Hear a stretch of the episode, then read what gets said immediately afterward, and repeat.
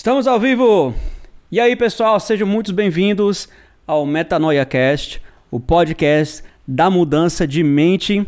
Quem vos fala é Paulo, sou o host desse podcast e comigo está Bruno Carvalho, um grande amigo nosso, sem também falar um, um pregador, é, nomeado aqui o cara mais famoso aqui de Goiânia, para quem conhece aqui sabe do que eu tô falando. Boa tarde a todos aí que estão assistindo a gente também. Obrigado pelo carinho de todos. Estou aqui com um amigo, irmão, Paulo, que conhece minha história. Vamos estar tá dividindo um pouquinho de pensamento hoje, experiências, e sei que será muito edificante para todos nós. Para você que está nos acompanhando aqui ao vivo no, no YouTube, sejam bem-vindos, tá? Os comentários estão abertos, então você pode estar compartilhando conosco aqui, participando, que nós vamos estar falando aqui, tomando um tempinho aqui para a gente estar respondendo as suas perguntas, a interação da galera aí, tá? E para você que está escutando a gente nas plataformas de podcast, no, pela Apple, pelo Spotify, é, o que, que é o Metanoia Cash? O Metanoia Cash, Bruno, tava, tava falando com você fora aqui do ar um pouquinho mais cedo. Surgiu, cara, de uma. De uma, como é que eu posso dizer? De uma urgência, uma, algo que tava queimando meu coração já tinha um tempo. O que, que acontece? As, o mundo tá louco, cara.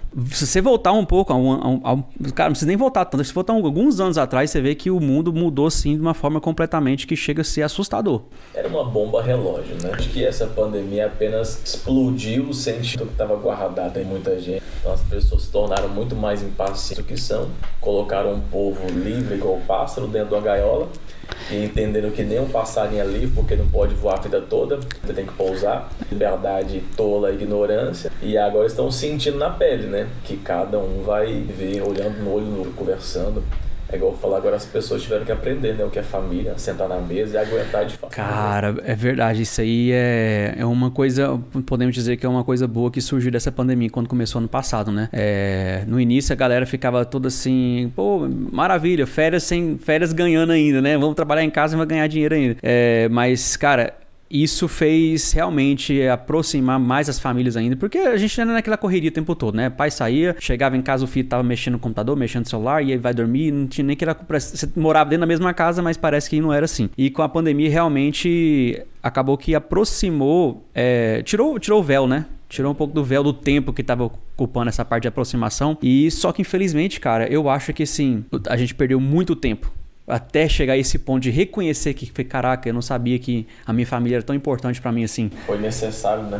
Passar para isso para entender o valor. E o valor que putz, muitos já tinham esquecido, né, cara? Isso é coisa que a gente cresceu com isso, assim, o culpado mesmo é a nossa geração, porque olhar na geração dos nossos pais, ainda eles têm essa, esse afeto, né? Que é do, da tradição deles. E a gente cresceu com esse mesmo afeto que nossos pais ensinou. Só porque na nossa geração foi, cara, a tecnologia foi avançando, as coisas foram mudando, o mundo foi mudando. Até uma, uma visão que a gente estuda muito na, na filosofia, que no, no tempo de, das cavernas, todo mundo estava no mesmo lugar em volta da fogueira.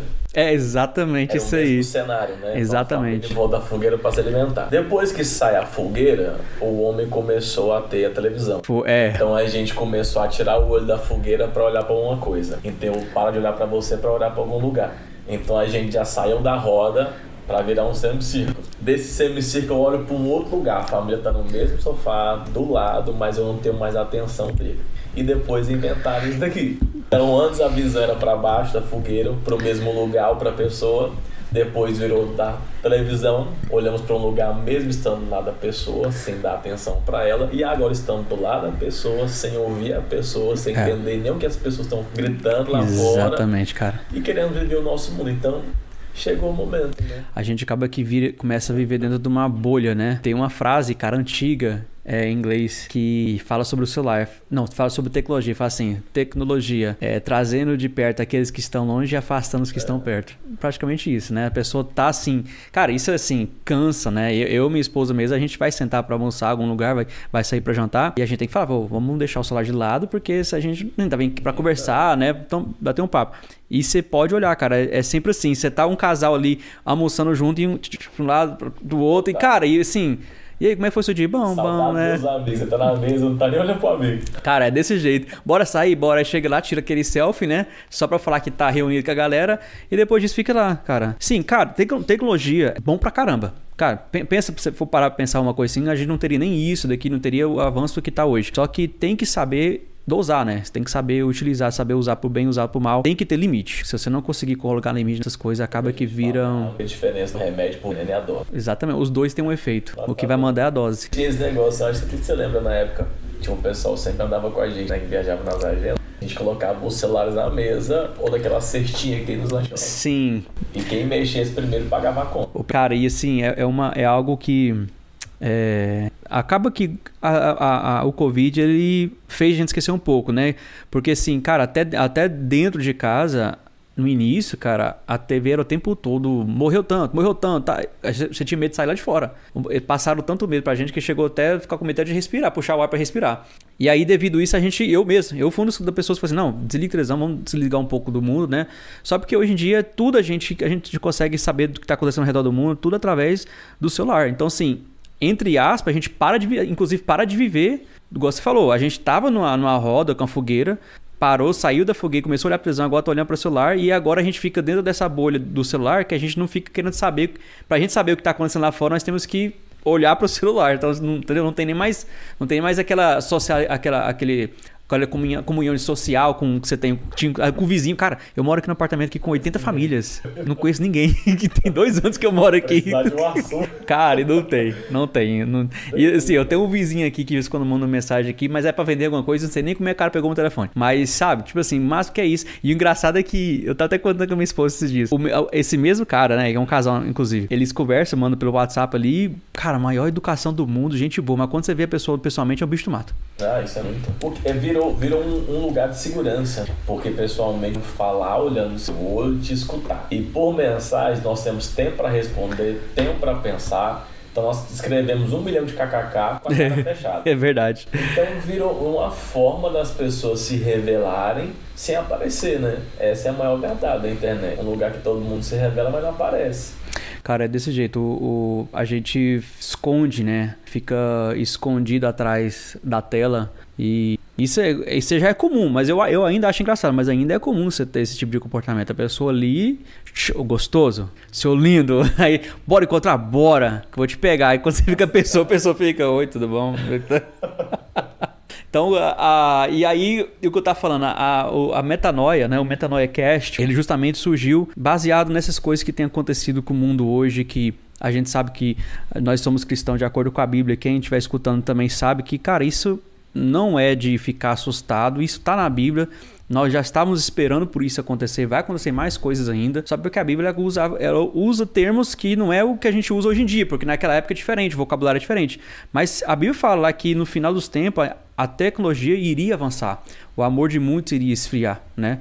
E a gente vê hoje, esse, falando do caso aí do, do Lázaro aí, cara, é, ontem mesmo parece que saiu uma, um vídeo dele trabalhando, o cara, não sei se você viu, o pessoal postou um vídeo dele que parece que a, a galera do setor dele, que ou os, acho que os amigos de trabalho dele lá, fizeram uma vaquinha, compraram uma bicicleta cargueira para ele, e cara todo feliz com a bicicleta, agradecendo o pessoal, falou que ia colocar ali um salgadinho para vender, alguma coisa, sabe? Até então normal. Até então normal. E depois em outras, outro vídeo ele roçando um pasto, ou seja, trabalhador ali de braçal, ganhando a sua diária e tudo mais. E do nada o cara surta e começa a matar todo mundo, cara. Só que é igual eu falo, a pergunta é do nada de quem? Não, exatamente. A, a gente fala do nada que o pessoal, gente, pra, né? pra gente que tá acompanhando. gente, é o cálculo, né? É igual eu falo, se eu vou roubar um banco, eu não fico dentro do banco o dia inteiro gritando que eu vou roubar o banco. Eu quero ser a pessoa mais comum possível ou até então alguma coisa pode ser, né? São dois fatores a analisar também. Exatamente. Ou, ou, é calculado, ou é um momento. É um surto, né? É um, sur é um surto. Ou é um surto, é calculado.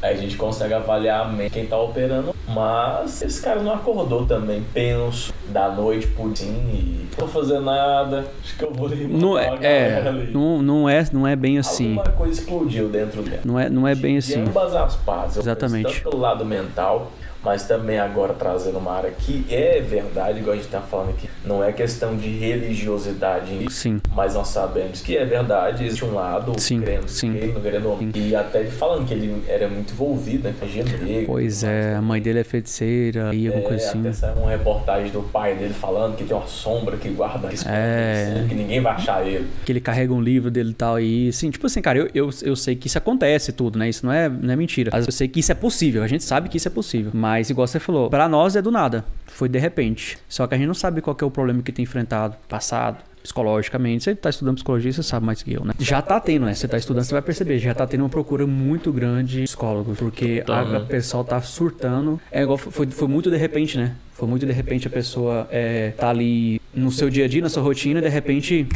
aí tem que processar, a pessoa não consegue. É aquela questão. É, é mais ou menos assim, você já viu uma criança autista e quando você tira alguma coisa dela que ela tá acostumada, o que, que acontece com ela? Uhum. Ela começa a ficar brava, fica estressada, é mais ou menos o que aconteceu, cara. E para pensar uma coisa do ano, de ano passado pra cá, tanto suicídio que tem acontecido no, no Brasil, né? No mundo, Desespero louco, você não deu tempo nem de digerir, né? Essa é a Não- verdade. não deu. Não é nem o processar, é o digerir, porque foi tão rápido. Eu me lembro na época que foi na época que nós estávamos fazendo um evento aqui, que era na época da Almadego, né? Sim, sim. E foi na semana que deu surto. E confesso que nem eu Foi. acreditava muito assim nessa, nessa questão. Eu fui acreditar de verdade que essa pandemia era real quando fecharam pra gente aqui a 44. E os shoppings É. fecharam. É, Ali eu vi, é, pra fechar um lugar desse, que é Cara, um foi. polo de emprego, industrial, renda, alimentação. Ah, aqui, ali eu acreditei. Eu acho que foi também, eu acho que esse aí foi aonde que minha chave, minha ficha caiu. Que eu andava aqui na cidade, aqui em Goiânia, e as ruas estavam vazias, mas parecia um feriado. É, mas virou um feriado louco. Mas você, realmente, cara, você ia lá pra 44 no final de semana. Nossa, dava... Isso aí teve um período que virou meio que um, um The Walking Dead ali. né? Exato. Porque assim, é igual eu falo, o- os mendigos, o que acontece? O mendigo tá na rua. E ali é uma área que, le- que vai Muito, muita gente pra fazer ação social. Muito. E simplesmente eles acordaram um dia e ninguém foi levar nada pra eles. Aí acordou aí? um dia que todas as lojas abrem, as lojas não abriu. Aí deu num segundo dia, ninguém apareceu pra levar nada e as Pensa lojas não é abriram. ficou. Aí o que acontece? Eu falo que eu passei lá algumas vezes, o que estavam fazendo? Estavam fechando a independência tudinho com pedra, pau e porrete. E qualquer carro que passava lá, eles apedrejavam e quebrava tudo pra tentar roubar alguém. Porque acabou a comida, a alimentação, a roupa, Cara. tudo deles. Então virou isso em Goiânia, vivemos isso. Até um período que eu passe lá à noitezinha, meu carro também quase foi por conta disso. Sério? Porque acabou. Não mostraram isso. Acabou a alimentação, acabou a alimentação, acabou tudo. Acabou o sustento, acabou o edredom, acabou marmita, acabou a loja, acabou a visibilidade. Então eles acordaram, todo mundo sumiu, ninguém apareceu. Porque até então não apareceu nem de máscara, porque foi o isolamento. Nem de máscara, exatamente. Nem o pessoal de máscara. Então casa. simplesmente eles iam ver isso aonde? Não, vão ver uma televisão em algum lugar. Não tinha nenhum lugar aberto. Não tinha. Eles não iam na farmácia, e na farmácia não tem televisão. Então não tinha notícia nenhuma, eles não tinham celular, acesso a nada. Começou a comunicação, mas pelo menos umas duas semanas aí virou uma loucura Você para pensar uma coisa comigo, por exemplo, a gente assim, a gente que tá acompanhando as mídias e tudo mais, ficou sabendo disso acontecer, e eles que não tem celular, não tem Nada. televisão, não tem casa, de repente estão acostumados com aquele, né, o, o normal Rotina. da rotina semanal de acontecer, o pessoal levar lá alimentos pra eles. Então, ali foi a questão. Só que eles, eles entraram nesse período em ca... eh, na rua, nós entramos em casa. A gente entrou em casa. Então é igual eu sempre brinco, nós vivemos os dois lados, do desespero ao tédio. Porque muitas pessoas nesse, nesse ambiente ficam entediado. Eu cansei de assistir as séries. E tem gente que não tem televisão em casa. É, eu cansei. Tem gente que engordou 50 quilos na pandemia. Eu tem engordei gente que morreu de 12 quilos, velho. Tem gente que morreu de fome na pandemia. Eu falo que a gente começou um projeto social, eu mais um amigo, Você sabe, né? Você tá por e dentro. nós doávamos em, em média de 40 cestas por mês. Na pandemia, a gente tava fazendo 40 cestas por semana. Por semana. Dois caras rodando Goiânia. Aí Era mais por um mês, pessoal. começou a sair por semana. Foi por semana. É um pessoal do SEASA aqui também de Goiânia. Eu fui um dia lá pra tentar fazer o cadastro e me reconheceram lá também. Souberam do projeto pra me ajudar. Aí me ajudaram, mas eu não tinha como buscar. Buscar tudo meu carro. Só ficava um monte de coisa no carro. Aí um dia um amigo nosso falou: Cara, eu tenho uma, uma caminhonetezinha, aqueles baú, aquelas caminhão baú Sim. fechado. Sim, sim. Só todo final de semana o ca- o caminhão baú é de vocês. Aí eu pegava esse caminhão baú na sexta-feira, ia no Ceasa, pegava as coisas tudo, enchia o caminhão, limpava tudo, mas esse amigo meu e distribuía a cesta básica. Pra você ter noção, na pandemia, não podia sair, ninguém pode sair de casa, proibido sair. Eu rodei 22 mil km. 22, mil 22 mil km. km em, em, isso nós estamos falando em uma semana ou por mês? Isso deu em quatro meses. Rodei 22 mil km na pandemia, no isolamento. de Goiânia. dentro de Goiânia. Assim, rodei Trindade, Aparecida, até Santa Bárbara. 22 mil km levando cesta básica. A, a, a demanda aumentou demais, né? Muitas pessoas, é... algumas, na verdade, conseguiu trabalhar em casa, né? É. Outros não. A outros até então fechou. Uns fechou, descobriram o cara. emprego, né? Um Outros descobriram emprego, exatamente. E outros perderam. E muita gente perdeu. E sim, o pessoal fala, ah, mas, é, cara, se for parar pra pensar bem, os empresários não estavam aguentando o cara ficar pagando pra o Não. pessoal ficar em casa se não tinha necessidade. Não tinha nem como trabalhar em casa. E aí você fica querendo, pensando um jeito de, de, de tentar sobreviver e pagar as contas, porque. Se, se suspendesse o aluguel, suspendesse a energia, É, era, era top, né, cara? Mas o pessoal não, não cortou e aí você, Acabou. como é que você faz? É igual o meu caso, eu vivo de igreja, igreja aberta. Você, exatamente, isso que eu ia A falar. igreja fechou. Você vive da obra, cara. né? E você não tem salário. Você, a sua, a sua forma de renda é você, você via, é, é, exatamente, fazendo agenda e tudo mais. Aí as igrejas, de repente, é, corta. Não pode, isola. Não, não é, não é- não é que não pode. Acabou os cultos, né? Ficou online e tudo mais. Fechou, tendo isso aí, igual eu falei, eu vivo de viagem, multidão e aglomeração. Cara, e deixa eu até te perguntar, como é que foi esse período pra você? Foi o período que eu mais ia cuidar de Deus. É isso que eu ia falar assim. É, É desafiador. Porque pra nós que somos homens que sempre pagamos as contas, e eu desde os meus 13 anos pago minhas contas, né? já tá Pra quem não sabe, eu saí de casa com 13 anos de idade. Então, assim, o que me salvou na pandemia foi um presente que eu ganhei, que foi quando eu ganhei o carro. Sim. Eu contei pra você.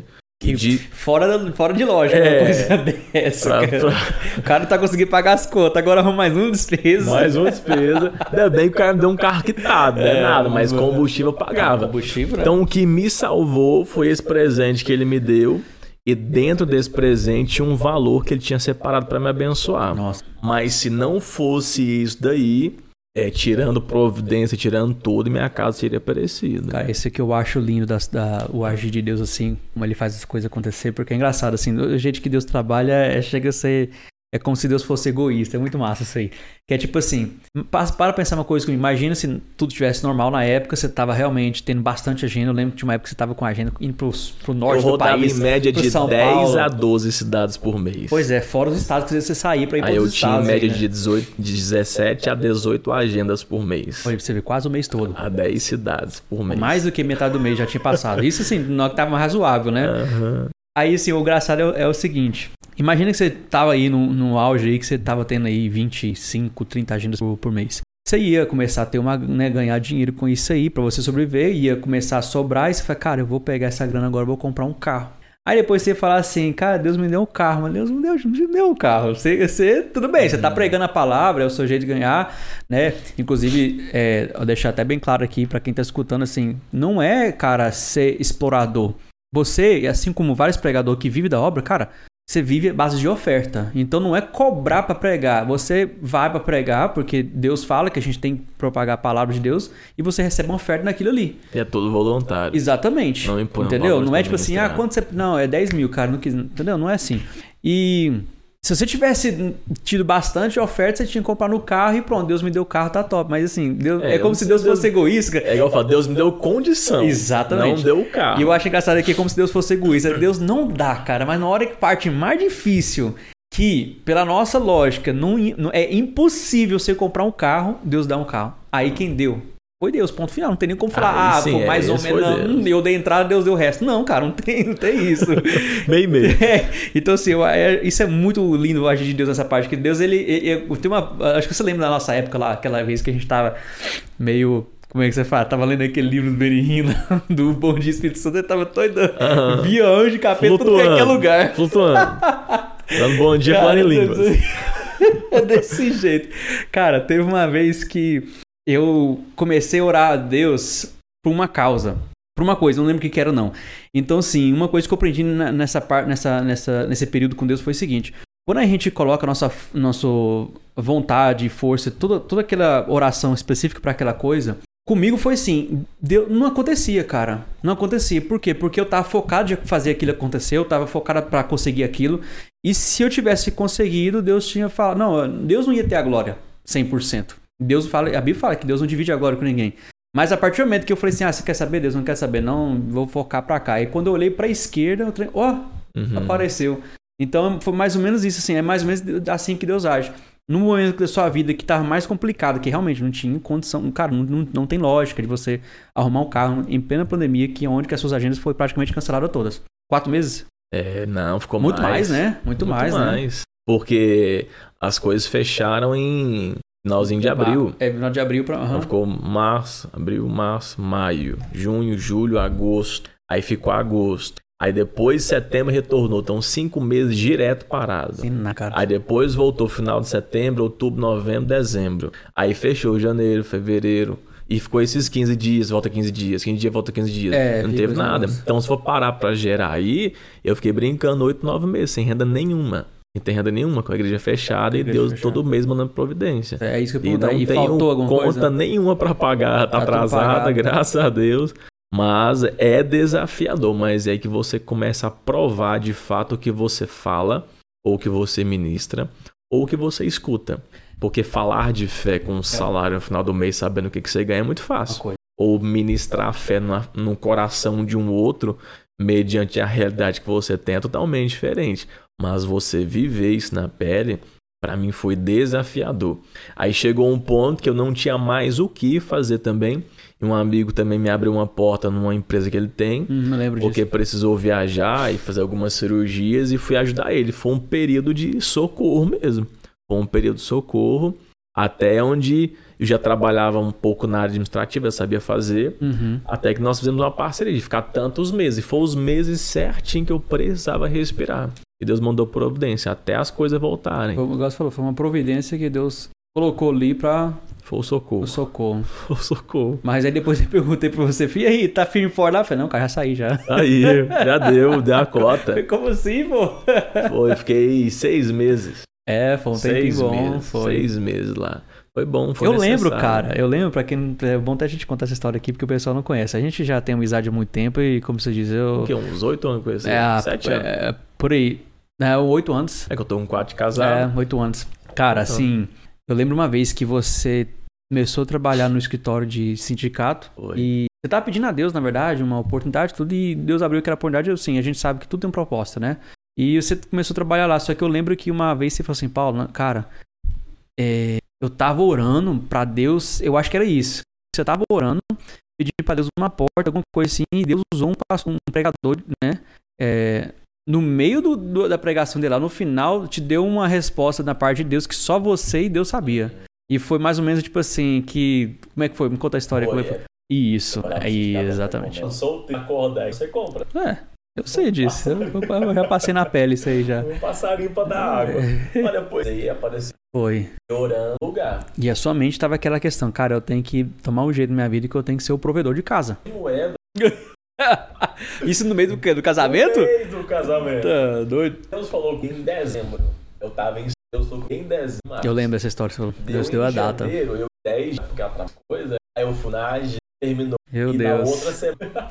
E aí, cara, Louco. É, pois é, isso que eu pergunto agora. O que que passou na sua mente nessa, nessa, nessa hora? Porque, cara, alguém que tava. que, que, que não tinha uma renda fixa, né? Você tinha as, as suas, é, as suas ofertas ali do mês da, da, da pregação, que você das suas, das suas agendas. Vai casar, cara, poxa, vai ter que sair de casa. Saiu da casa da mãe, vai ter que pagar aluguel. Vai ter que pagar, vou ter que pagar energia, tem que pagar água, enfim, coisa e tudo. Co- Como qualquer homem, você tem que dar um jeito. E aí, Esse cara, eu uma oferta dessa, pô, 20 mil. Sim, Não foi uma oferta espiritual. sim. Então era as duas respostas que Ué, você pô, pensa. Deu, cara, Tá trabalhando na obra, tá, tá vambora. doido, Aí maravilha.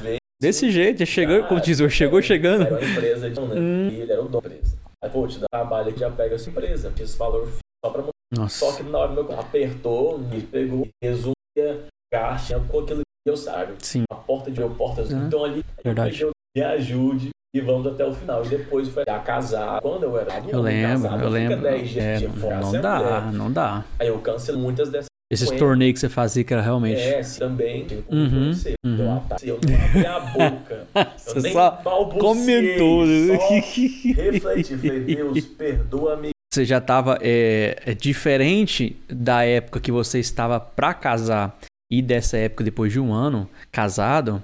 Você já tava em, um- em como é que se diz, com uma outra outro tipo de pensamento, porque na época você não tinha você não tinha essa essa experiência como homem casado, como provedor da casa. como sacerdote. E depois você pegou a experiência, surgiu essa oportunidade, você já ficou, cara. Eu, Porque eu- até então mesmo normal. verdade, ela trabalhava. E depois disso ela ficou, ela saiu de lá. É, então praticamente ela. Então, por enquanto, Então, tava de pro boa. é- É demais, tá é doido. Aí eu bora. Na hora eu vi que ele tava Uhum. tentado de tal hora. Não abre, Olha só. não abre Caraca. tal hora. Estou parando. Não, Não tem. quero vou embora de Nossa. Rapaz, Acabou. E aí eu me provou. Ele nem avisou e veio. sim, Então tem dolor. Principal, por exemplo. sim. Então tem, Aí, tem um dia que você acorda irado, É. doido, devendo. somos humanos, né, cara? O povo do, do aluguel te ligando, cobrando, o banco ligando. Dá aquela lavar na cara e A sua ô. vontade de pegar o ah, microfone. Eu que tô precisando Não, escutar a palavra. pro inferno embora. Então ali, óbvio, Sim. eu não posso falar. É o eu vivi orar. Eu Pedir, né?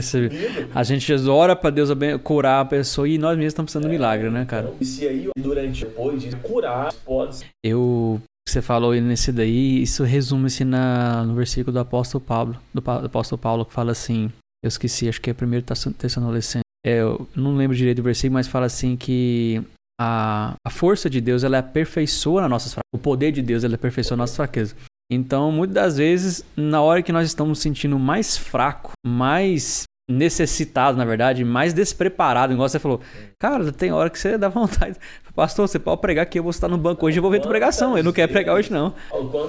Não, eu- chegar na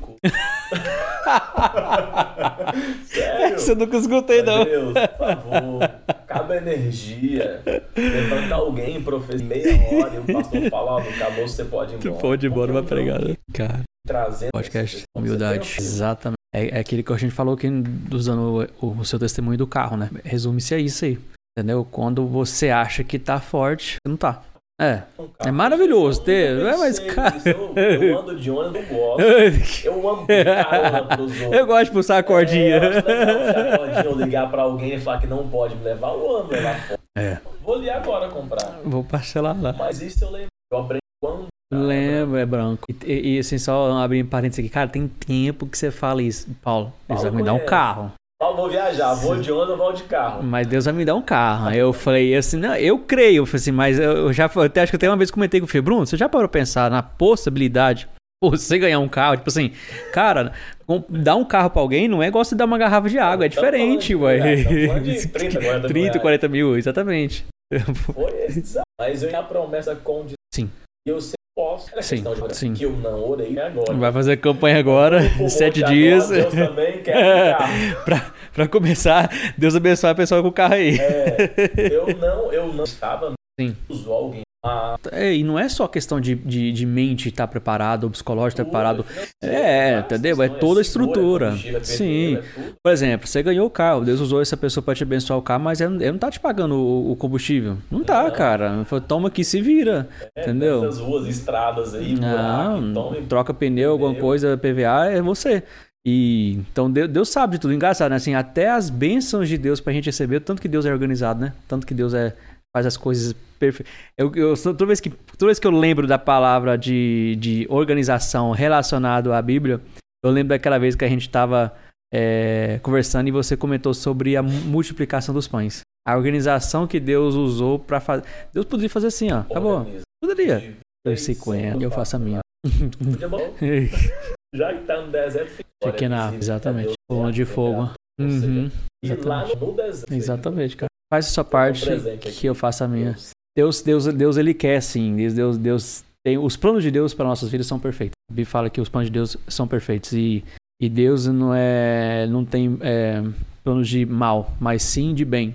Então, só porque não é assim, as, as coisas não acontecem do jeito que a gente quer, na velocidade que a gente quer. É, eu Todo tô falando é porque eu não vi o vídeo não. porque É que eu olhei um pedaço. Você não postou não? Não, Ah, tá menos mal. vou manter a amizade. É porque tem uma frase que. hum, A frase é muito não é real. hum, é, e já escutei demais Todo isso daí. fala isso, eu, nunca, eu nunca falei isso porque eu sei, mas já escutei demais. porque- Sim, Já aparece, 99 anos de idade. ele aparece Abraão com, com um nome fia. É, corre. selada. Uhum. Perfeição. É com calma. O tempo kairos de Deus é diferente. Pressa, A tchau, pressa. Deus. O, o homem O grita. Pressa, tchau, Deus. Tô sustentando você, eu não tô com pressa, não. Exatamente. Você Porque certinho. o mais importante não é o que eu te entrego, é como você recebe. Exatamente. Não, não é. É como, né? Não é o que, o que você vai receber aquilo que Deus vai te dar. Agora como? Como você recebe. E essa frase realmente é. Muita gente fala, cara, Deus tem pressa de abençoar. Deus tem pressa. Cara, Deus tem pressa. Então, tô... imagina se uma pessoa mais alerta. Então, Deus, figure que eu sou lento. É. Eu não sou rápido. Eu entendi não. isso. E isso me libertou. E falando de metanoia, eu entendi isso. Porque às vezes a gente, nós vivemos uma meta. Sim. Ou às vezes vivemos uma noia na mente de um outro, perdendo a nossa meta e perdendo o nosso pensamento e entrando em noia, né? É, entrando em por ouvir um tanto é de coisa. entra numa noia. É, perde a meta e entra na noia. Então nós passamos um monte de tempo ouvindo um tanto de coisa. E aqui também falo da igreja, Sim. por tantas coisas que nós falamos por fé, por crer, por positividade, seja o que for, mas que não é bíblico, que não é real. Então, o que me libertou o que me trouxe a minha eu, Bruno, a minha metanoia foi o dia que eu entendi isso. Eu lembro um dia que eu tava em casa, hum. e eu acho que eu até dividi isso contigo, que eu estava em viagem, eu tava no Maranhão, e Deus me acordou três dias seguidos. E no primeiro dia Deus me perguntou, quem é o seu Deus? E eu falei, é o Senhor, eu mesmo. E Deus não me respondeu nada. E num segundo dia, Deus me acordou novamente, fez a mesma pergunta: quem é o seu Deus? E prontamente respondi: é o Senhor. É, Desviei e não estou sabendo, né? Mudei de Deus aqui. E Deus não respondeu nada. E nós sabemos que numa cultura judaica, um homem não faz as mesmas perguntas mais três vezes. Não. Tanto é que Jesus fala para o profeta três vezes. Sim. Paulo ora três, três vezes. vezes. Porque a primeira vez eu oro porque eu creio. A segunda vez eu oro porque eu estou em desespero. A terceira vez eu só oro porque é a minha última esperança, mas sei que eu não vou perguntar de novo. E se não me responder na segunda, não responde na terceira. Então, o máximo que um homem na Bíblia faz perguntas são Isso. três vezes. E se Deus me perguntava a terceira vez é porque eu não respondi certo. E Sim. eu devolvi a pergunta. Sim. É igual a gente fala, né? Voltaire já disse: o homem é conhecido na sua sabedoria muito mais por aquilo que ele pergunta, pergunta do que, que, ele do que por aquilo que ele responde. Falei, Deus, se eu não respondi certo, então devolvo a pergunta: quem é meu Deus? E Deus me respondeu, né? Perguntaram a Abraão: Quem é seu Deus, Abraão? E Abraão respondeu: Por esse Deus eu matei meu filho. Moisés, quem é teu Deus? Meu Deus, faz abrir até o mar. É. Daniel, quem é o seu Deus? Me põe na cova que você descobre. Então, Sadraque, Mesaque, Abednego, quem é teu Deus? Me põe na fornalha, na fornalha. pra você ver. Então, aprendi isso. Nós só ministramos o Deus que nós conhecemos. E eu comecei a entender isso. Que se eu não tivesse a Bíblia para ministrar, hum. eu ministraria o quê?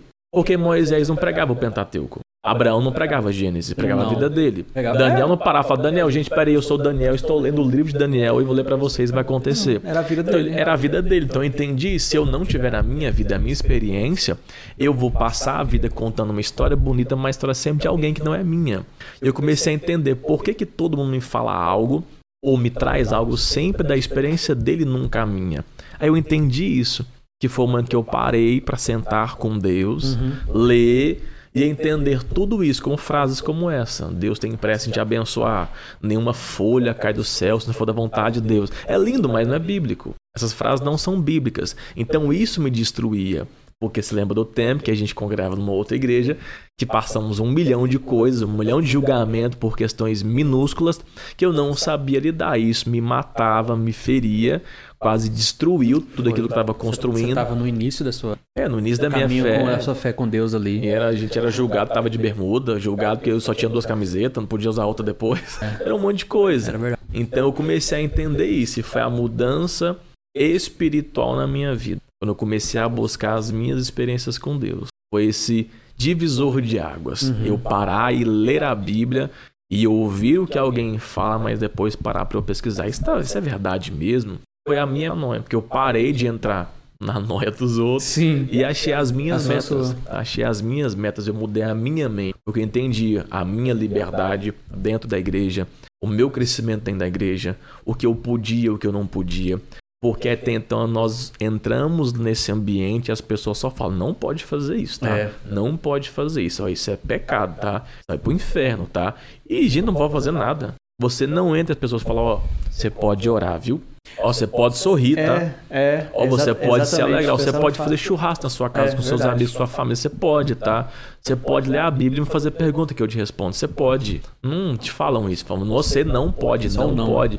Eu só entendi que eu não podia nada, então eu nem podia escutar Deus porque eu não me sentia digno de ouvir nada. Eu não podia, eu não podia, na minha mente, ler e sentir algo, eu não podia ser novo convertido e orar por alguém, eu não podia.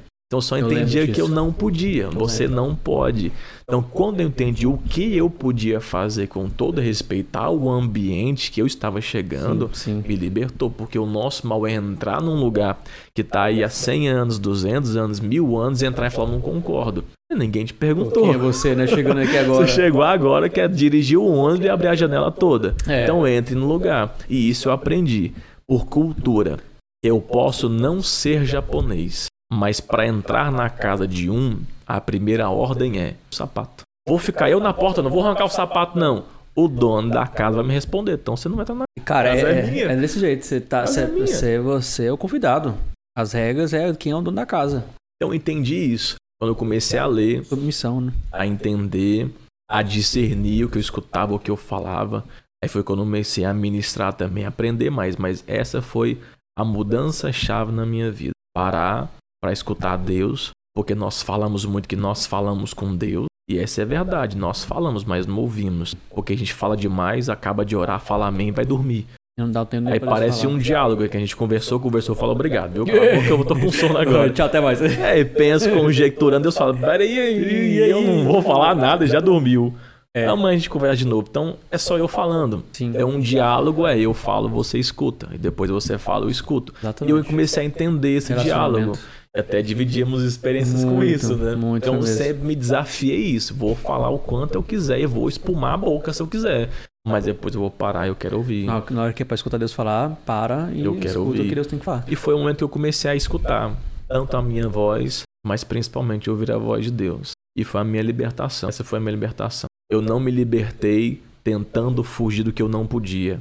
Eu me libertei entendendo o que eu podia fazer. Exatamente, cara. Eu, eu só, eu, só eu, eu entendi isso aí é, de uma forma bem, bem clara, exatamente como isso, mas é de uma forma de ilustração. É, o pessoal fala assim, cara, é, eu fico orando pra Deus, peço a Deus libertação na área X, na área Y, e nunca consigo, cara, nunca consigo me libertar. Que seja vício, que seja alguma coisa. E a pessoa não consegue, mas é porque o que acontece? Quando a gente foca na libertação em si, a gente não consegue, cara. Porque a Bíblia fala assim que quem liberta é Cristo. Ele é o libertador. Então, pô, se, se, eu tô, se eu tô procurando a libertação, eu tenho que procurar o libertador. Se eu quero dinheiro, eu vou atrás do dono do dinheiro, não é? Se eu quero comprar o carro, eu vou na concessionária. Então, uma coisa que eu aprendi foi exatamente isso. Quando você foca na libertação em si, você não consegue a libertação. Você foca, aí você, sei lá, vamos falar, é, é, você fica liberto, liberta, entre aspas, por dois, três dias, cai de novo. É porque eu fico, é igual eu falo assim, é, eu tento desfocar ou não pensar naquilo que eu falo todo dia. Isso. É igual eu falo, não vou pensar na garrafa. Eu não vou pensar na garrafa. Eu tô pensando na garrafa. Tá pensando na garrafa. Eu não posso fazer isso, tô pensando nisso. Eu não posso fazer aquilo, eu Exatamente. tô pensando naquilo. E, e aí uma coisa que eu entendi foi que quando você esquece a libertação e foca assim em aproximar de Deus, É. ela vem. Tem uma passagem na Bíblia onde Jesus pega Pedro e fala: vai lá e pesca, traz um starter e paga Sim, para pagar o imposto o dele. nosso imposto. Uhum. Aquele peixe, eu esqueci o nome dele agora, mas ele é muito comum quando ele tá com seus filhotes, Hum. ele pega os filhotes e põe na boca, Sim. deixa os ovos na Sim. boca, né? E fica até crescer. Aí quando esses filhotes já estão grandinhos, ele joga os filhotes pra fora. Só que pelo costume de estar com a boca cheia de filhote, Sim. ele passa a boca nas pedras e fica com a boca cheia de pedra. Olha só. É o costume desse. É o costume dele de sempre ter Então, alguma coisa ali. O mais importante na vida não é o que você tira, é o que você. Então, o que tava na boca dela é os filhos. Só que eu joguei fora. Ou entreguei ao mundo. Sim. Só que eu tô acostumado com isso. E eu preciso de alguma coisa. Aí é o perigo. Porque o perigo é você entrar e ele fala assim: ó, joga isso fora. Aí você joga fora. E agora eu faço o quê? Aí você fica vazio aí, se vira. E aí, aí eu você fica. vou me encher de quê? Então, É. eles prezam esse esvaziar, mas não devolvem o encher. Por isso que Jesus vem, vem e diz: arrependei-vos. Ou seja, vou esvaziar vocês, põe pra fora. Mas Sim. depois, fica aqui. Enchei porque depois que eu esvaziar, eu vou encher vocês.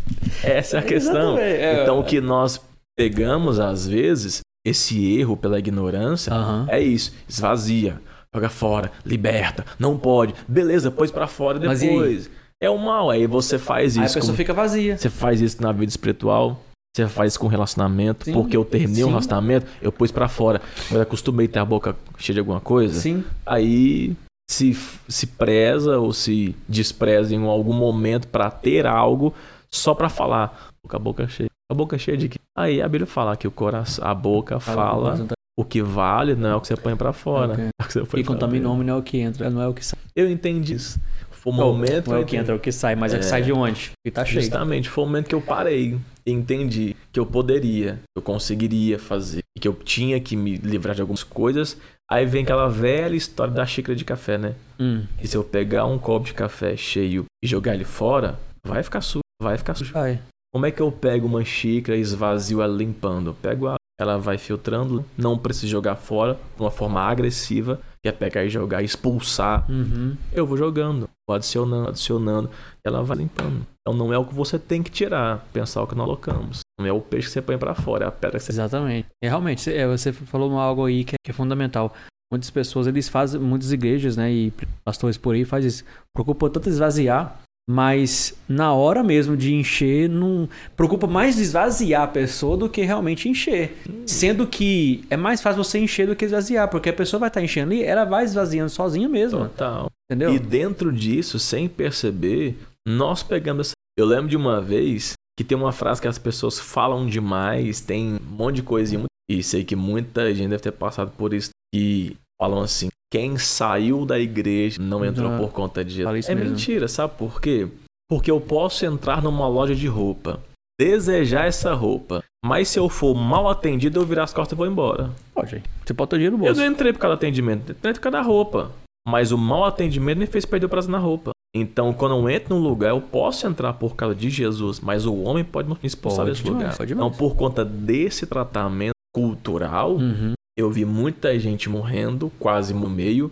Mas eu Uhum. entendi isso, que eu poderia ser mais um em sair desse ou estar nesse ambiente, tentar ajudar mais pessoas a permanecer neste lugar, sem sair dele, auxiliá-los a botar esse peixe pra fora, É. mas também devolver algo que enchesse a boca deles de fato, de verdade, com aquilo que é real. E pra gente, palavra. Porque a pedra não tem valor, não mexe, não tem vida. Então eu entendi isso. Aí foi o momento que eu entendi que mesmo ferido, você pode curar alguém. Mesmo ferido pode. E, e você falou uma coisa séria mesmo, muitas pessoas culpam isso. A gente, a gente não quer assumir a culpa pra nós, né? Ah, se a pessoa sair, se a pessoa sair da igreja é porque nunca aceitou Jesus mesmo. Tá lá pra Projeção. sei lá o quê, tá lá porque Famosa quê, projeção. entendeu? Tipo assim, errado é ele, não é eu, não é minha igreja, é ele, É entendeu? igual eu falo assim, a, a maior projeção que nós fazemos é botar no outro aquilo que ele faz, que nós queríamos fazer, mas não temos coragem de falar. Exemplo, o filho pródigo sai de casa, Lucas 15. Sim. O filho sai de casa, a Bíblia fala que ele gasta o dinheiro dissoluvelmente. O que é dissoluvelmente? Dissolver. Uhum. Não fala o que que é. Quando esse filho volta pra casa, o irmão dele fala o quê? Esse daí, pai, gastou dinheiro foi com prostituta. A Bíblia não diz que foi isso, mas o filho pensa: se eu pegasse essa herança e saísse de casa, eu tinha gastado. Então ele gastou foi com isso. Por isso que muitas pessoas às vezes saem da igreja por falar lá, deve estar aí bebendo, É, fumando, na é. gandaia. Porque se fosse eu, tá... só não tem coragem de falar. Essa é a questão. Então as pessoas projetam no outro uma experiência, ela- um é o sentimento, que ela tem sentido, mediante ela o é. que ela tem vontade de fazer. Só não tem coragem de falar. Exatamente. Por isso que povo fala "Ah lá, o fulano, ó, virou deputado, vereador, virou ladrão. Porque se eu tivesse, Se eu tivesse, roubaria eu também. Roubaria também. Então é um pro... Então, por isso que as pessoas falam, "Ah, fulano, ó, sal da igreja tá bebendo. Deve estar na droga, tá na gandaia. Nem sabe. Às vezes a pessoa tá em casa, chorando, gritando, pedindo socorro. E as pessoas aí, ó, como Às outro vezes- irmão do filho pródigo. Às vezes tá até bebendo no meio de amigos, porque os amigos chamou pra sair, É. porque aí nos irmãos da igreja não chamou pra ver o que, que tava acontecendo, tava E se sentindo sozinho. E vai se afundar mais. Pronto. E as pessoas vão pagar a conta. Faz uma, uma vaquinha na igreja pra comprar uma cesta básica. Não vai ninguém. É, acha um amigo pagar uma conta sua no boteco.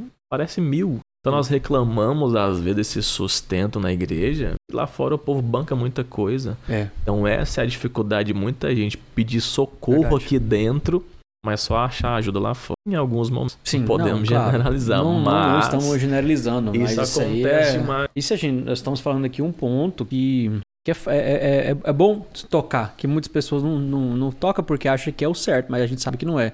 Mas, igual você falou, não é generalizando. Existem pessoas, existem pastores, né?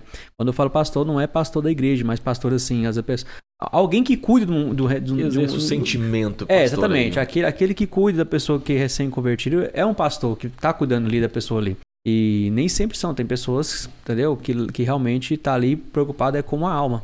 E, cara, é, você sabe, né? Você também, assim como eu, já participou de vários tipos de igrejas diferentes. De um lado, de um lado é até, foi até bom isso, porque, por exemplo, eu era muito bitolado, cara. Eu. Se me vês de bermuda, ficava doido. Não, nem, nem tanto também, mas era, era tipo assim. Eu, eu, eu, eu saí daqui do Brasil com, poxa, 8 anos de idade, fui para os Estados Unidos. Cheguei lá, não sabia falar nem inglês nem nada, a gente começou a congregar numa igreja brasileira, pentecostal, Assembleia de Deus pentecostal mesmo, tradicional. Não tão tradicional, mas bem tradicional mesmo. Uh, e pronto, ficou naquilo, cara. Dez anos da minha vida na mesma igreja. Não, é, não, não que você tem que mudar de igreja. Mas que eu falo assim, mas eu não tive contato com nenhuma. E o que eu tinha na minha mente, o bloqueio na minha mente que eu tinha era isso aí pro céu quem era da minha igreja, mano. Quem, se eu conversava, cara, eu, hoje eu tenho, hoje eu tenho contatos com amigos que, que estão lá ainda, moram lá nos Estados Unidos, brasileiro. E na época lá, cara, você era, era, era, era a cabeça meio bitolada mesmo, assim, que a gente prendia mesmo dentro da, da igreja. Cara, um amigo meu fazendo essa aí, crente, isso aqui é imitação de onde? Essa da Batista. Falei, hum, Desviado. Desviado. Batista só quer oba-oba, Batista só quer cantar, não quer palavra de Deus, entendeu? E eu tinha esse negócio na minha cabeça, cara. E depois, né, vou ter Brasil, a gente já maduro e tudo mais, e começa a circular. A gente começa a perceber que não é isso. Entendeu? Cada um, cada igreja tem sim o seu, a sua tradição, a sua, sua é, disciplina e tudo mais. Mas, é, cara, não, não tem esse negócio. E eu tenho um amigo que ele tem uma raiva de assembleiano. Mas uma raiva de assembleiano, por quê? Vou explicar o porquê, essa raiva dele. Já tentei conversar com ele, mas comigo não tem não. Mas assim, a raiva no coração dele é o seguinte. Que ele é católico, né, tudo mais, né? Como diz o pessoal, é católico, mas não praticante. Mas enfim. Ele é católico, mas a família dele é católica e tudo mais. E ele tem um irmão, parece que é assembleiano. E ele fala pra mim essa frase: tem qualquer coisa que conversar com ele, ele fala: Seis assembleianos, só acho que só vocês vão por Cara, uma vez eu escutei isso, machucou. Eu falei, cara, machucou porque é verdade. A, a, a, a muitas igrejas pregam isso. Hum. E não é só assembleia, mas tem presbiteriano que fala a mesma coisa. Tem batista que fala a mesma Sim. coisa, que só o pessoal que. O meu é o certo. Exatamente. Adventista. Entendeu? Então, assim, é desse jeito, cara. Assim mas vai. não é. Na época de Cristo não tinha igreja. Apóstolo Paulo não criou a igreja. Aí que eu falo, foi um momento que nós entendemos uma frase que hoje, estudando psicologia, eu entendi e valorizei ainda mais essa mente de Cristo. Porque todo mundo briga por uma verdade. Sim. Só que a questão é: o que, que é verdade? Pergunta agora aqui, Paulo, o que é verdade? O que é a verdade? O único colocou na parede. É a verdade pode ser qualquer coisa, cara. Né? Acho que a verdade vai, vai a verdade, a verdade para cada um é aquilo que a pessoa é, tem por verdade. Então, assim, acho que a perspectiva de verdade vai variar de um para outro. Segundo ponto, Jesus diz na Bíblia: Eu sou a verdade. Sim, a verdade é a, a vida. vida. Só que o contexto que ele está trazendo é justamente isso: conhecereis a verdade. verdade. Qual verdade? Isso. Porque o povo, não somente essa, porque o contexto é porque as pessoas conheciam a lei, só que não conheciam o entendimento, a revelação da lei. Sim. Então, como você falou, eles tinham uma coisa, mas eram bitolados dentro dela. Então, essa libertação não é libertação de demônio era a libertação da própria ignorância deles. Uhum. Então conheçam a verdade. Qual verdade? Essa que vocês estão falando. Então, sobre esse assunto, vocês pensam sabê-la e não sabem. Então, em relação a esse assunto que vocês falam não é verdade. Sim. Conheçam a verdade em relação a esse assunto. E essa verdade vos libertará. Em relação a mim, sou a verdade. O que é verdade? A verdade vem de uma palavra que se chama aletheia. Aleté é aquilo que eu desvelo, que eu desvendo. Uhum. Por isso que Jesus disse: Eu sou a verdade, eu sou a. Porque você pode me pegar, me desvela, me desrola. Porque quanto mais você pesquisa e caça, mais eu vou provar que eu sou verdade. Uhum. Só que essa questão, o que é verdade? Aí por isso que eu falo. Aí eu te pergunto aqui, você me respondeu uma coisa. Essa garrafa, ela é uma verdade? Se ela é uma verdade, sim. Por quê? Ela é real. Porque você está vendo ela. Exatamente. Eu estou acessando essa garrafa à sua consciência. Sim. Então você está falando para mim agora que Deus não existe. Não. não desse jeito, mas sim, eu entendi agora o seu contexto, entendeu? Nem tudo que a gente vê é real. Dizer, nunca, nem tudo que a gente vê só porque não é real não é verdade. Entendi. Por que, que eu pego essa garrafa e te pergunto se ela é uma verdade? Você me É, responde gente sim, tá- porque tá eu estou Você vendo. tá vendo, ela é real aqui. Então a verdade não é simplesmente aquilo que eu vejo ou sinto, é aquilo que me liberta de mim. Hum. Então, exemplo, se eu pego um copo, essa garrafa aqui, e eu levo ela para os tempos das cavernas, um cara que bebe água na fonte o dia inteiro, fala, cara, para com isso. Bebe aqui, ó. Pega essa água da cachoeira e põe aqui dentro, muito mais fácil. Leva para sua casa, tampa, guarda, faz estoque. Uhum. Eu libertei ele da própria ignorância dele. Então, liber... verdade é isso. Verdade é tudo aquilo que te liberta de. Essa é uma verdade. E a verdade só existe até que outra compra. Então, por que, que Deus é uma Caso verdade? contrário, a gente sempre mantém que aquilo que ele estava fazendo já é verdade. É, por isso. Então, quando você fala que eu, que eu entendo a verdade do outro, é porque tem coisa pra você que é verdade, é sua experiência. Sim, Você bebe água na garrafa, eu prefiro beber no copo. Na Sim. mão. sim. Quem tá certo? Não, na garrafa é melhor. Eu prefiro no copo. Eu gosto naquele copinho de alumínio por pôr na É, geladeira. Eu achei que ela é bom, hein? Então a gente começa a entender isso. E essa foi minha segunda libertação na, na vida. Hum. É entender a verdade do outro. Entendi que Jesus ele é uma verdade, ele é pleno, ele é perfeito, mas Sim. diz. É verdade. Jesus criou tudo, ele sabe. Sabe? Mas ele pergunta à mulher, por que você chora? É. Ele não sabe. para de chorar. É. Engole o choro agora. É por verdade. quê? Porque é interessante pra mim. Fala pra mim. Essa é uma verdade. É. Quando eu entendi isso, foi o momento que eu entendi meu, meu, meu momento no altar. Hum. o meu momento de ministrar. Porque até então, quando você chega pra ministrar, a gente começa a ler muito o João Batista, né? Quer virar um. Raça de víbora, arrependei-vos. Céu, inferno e tal. Cara, o povo sabe disso. Todo mundo sabe que existe o céu e o inferno, por mais que Sim, você pô, creia ou não. É. É igual eu falo, sabe por quê? Porque esse sentimento ele tá dentro da gente. Sim.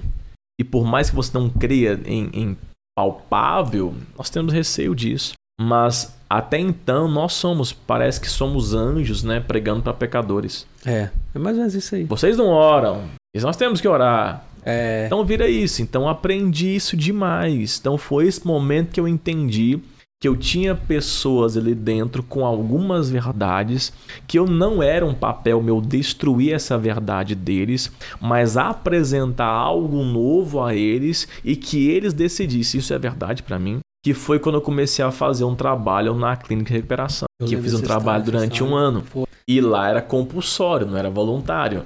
Então era um povo que ia na casa do irmão, do irmão, né? Do irmão, Uhum. o irmão usuário, enchia o irmão de porrada, amarrava numa camisa de força, dava uma injeção no cara e largava lá dentro. E pronto. Aí deixava ele uma semana na solitária, que era um quarto de 4x4, sei lá, com uma luz assim por baixo, passou uma marmita, e solta o cara depois de uma semana. E soltava ele na terça-feira. E quem ia pro culto terça-feira lá? Eu. Sozinho com o violão. Isso Aí na quinta-feira. Sabendo tocar o violão direito. Sabia nem onde é que era o dó. Faz o sol, tava aqui, ó. Sabia nem pra onde é que ia. Então, o diretor da clínica era espírita. Aí ele fazia sessão é, espírita com o povo na quinta-feira. Na sexta-feira, ia um pessoal da Adventista, parece alguma coisa assim. Ensinar outra coisa pra eles. Cara, que confusão. No sábado deles, à hein? tarde, aquelas mulheres do coque expulsar o demônio desse tudo. Rodar a saia, falar que tava todo mundo demoniado, não tava a lista dos demônios. Sai de fila em fila, em ordem alfabética, e o último fecha a porta. A gente orar por libertação numa crise de recuperação, é lógico que vai manifestar. Claro, É lógico, não Claro. precisa nem se orar muito. Não. É só chegar e falar, demônio, tá aí, acabou. Grita, vai né? quebrar tudo. É. Aí domingo de manhã ia um, um pessoal da católica pra fazer missa com eles. E tinha um outro pessoal também que ia na segunda-feira, que eu não lembro qual, qual linha que era. Eu sei que era um monte de coisa. Eu cheguei lá dentro pensei, o que, que eu vou fazer com esse povo? Eram 42 internos, eram 38 homens e 4 mulheres. Era isso mesmo. E eles não eram obrigados a ir pro culto. Aí levei um violão, porque ninguém tinha coragem de ir comigo, porque era um lugar muito afastado, no meio do Lembro mato. disso, Eu lembro. E ninguém ia. Aí eu e comecei a entender que um dia eu ganhei uma Bíblia, ganhei umas Bíblias, ganhei umas 60 Bíblias de um, de um pessoal para eu doar lá dentro. E nessa distribuição de Bíblia, um cara pegou uma Bíblia e tacou em mim quando eu entreguei para ele. Ele pegou e tacou em mim e falou assim: Isso daqui é clínica, você não entendeu, não? Isso daqui não é igreja. E se você voltar aqui amanhã ou semana que vem, eu vou matar você. E na hora você pensa. respira fundo, você vê Jesus, né? É, Aí ele falou assim: e outra coisa, eu odeio crente. bem direto, hein? Eu odeio crente. E aqui é clínica, eu não quero seus cultos. E eu não vou no seu culto. E na hora me deu uma ousadia que eu nunca entendi, mas fiz. E eu falei pra ele: eu nunca te chamei pra ir no culto. Eu nunca te chamei pra ir no culto. Você pode não pegar essa Bíblia, então me devolva ela. Mas outra pessoa vai querer. E semana que vem eu estarei aqui, você querendo ou não. Se você quiser ir, será bem-vindo. Se não, não atrapalhe o meu. Virei as costas, fui embora, lá fora beber água, porque eu pensei que ia morrer de verdade. Chegou Cheguei tremendo. né? tremendo. e fiquei. Deu na outra semana, eu tava num culto, fazendo culto, porque era dentro da ala deles todinha. Era dentro Uhum. da ala. Eles saíam de uma outra parte, entravam dentro da ala, trancavam a grade todinha. Ficava com todos lá dentro, sozinho. Quando eu cheguei, começou uns 10, 15, 20 minutos. Ele entrou, passou no culto, ficou, andou, andou e saiu. Aí depois ele veio e sentou num cantinho assim. Culto rodando. Culto rodando, eu observando. Aí acabou o culto e beleza. Aí deu na outra semana, ele voltou e sentou. Aí ele sentou e eu falou assim: Eu sou da Umbanda, uma coisa assim. Eu falei, Amém. Seja bem-vindo a este lugar. E eu não vou converter, não. Eu falei, eu não te fiz a proposta. tô falando pra você converter. não te fiz a proposta. E lá dentro tinha muitos: espírita, católico, é. umbandista, quimbandista, e aí ia. Uhum. E eu entendi isso. Falei, a partir de agora, o que eu vou ensinar para vocês é amor, cuidado, zelo, respeito e a Bíblia. O que eu creio dentro dela. O que Uhum. vocês aceitarem aqui será verdade para vocês. Eu comecei aquele culto com quatro internos, porque não era obrigado para ir. É, você tá. Eu chegava e tinha um horário, Quem não quisesse, obrigados a ir. aham, É, quem quisesse eu participar. comecei com quatro, eu terminei com 56. Cara, eu lembro dessa. Eu lembro da foto que você postava. Você deve ter essa foto no Instagram ainda. Acho que deve ter. Lotado. 56 internos. Então, praticamente ali 80, 90%. Mas eu entendi isso. Eu respeitando a verdade deles em primeiro lugar, eu estaria disposto a expor a minha verdade e ser respeitado. Deixa eles enxergar. Aí, dentro do que eu iria expor, Sim. aí eu creio na verdade bíblica Sim. e sei que ela é muito mais forte porque é a nossa verdade de senso comum. Aí eu deixei com eles. E dentro disso tivemos muitas pessoas que aceitaram Jesus. Um, depois de muito tempo, saem de lá. Aham. Virou obreiro, a gente tinha contato até pouco tempo. Sério? Algumas pessoas escreviam um livro, mandavam mensagem. Cara, olha só. Então eu tive muitas experiências boas. Mas ali eu entendi isso. Que a minha verdade só tem poder que eu não respeito a sua. Cara, e, e isso é muito forte. Porque é muito fácil a gente apontar o dedo, né? É. É muito fácil a gente falar que Você é um tá errado. Entendeu? Não. A sua, a sua religião é errada. É errado porque. Sua- Aí, por exemplo, por que não? por Porque, quê? a- porque o certo, mas quem disse que é o certo? Você o acha certo. que é o certo porque você crê que é o certo. Agora, quando você, em vez de apontar ou falar que, a- que a pessoa tá seguindo uma linha de raciocínio, tá seguindo uma religião errada, mostrar uma outra verdade pra ela, ele decidir, ela vai, ela vai Cada um ver. tem a É sua, você falou, a verdade é na hora que é, é- como é que é? A verdade é quando a pessoa consegue tirar a ignorância dela. Ela vê o cara bebe água com a mão, Tudo uma coisa. Que Quando te liberta de você mesmo. quando você apresenta a garrafinha, eu falei, caraca, é a mesma coisa, porém aqui eu carrego dois litros e aqui na minha mão eu carrego só um Aqui litro. eu não mato só agora, eu guardo leva pra casa. Me Ah, libertou de cara, mim mesmo. pronto. A verdade é essa. Por que eu falo isso? Porque chegou um dia e na faculdade chegou um professor na sala no primeiro dia de aula. Empolgado. É, tava até de boa, mas o povo fica porque assim, a psicologia é muito ilusória na mente de muita gente, né? Hum. Acho que todo curso, mas a, a- área de teologia e psicologia é muito ilusória. Uhum. Porque o povo quer fazer teologia e pensa, vou saber tudo da Bíblia.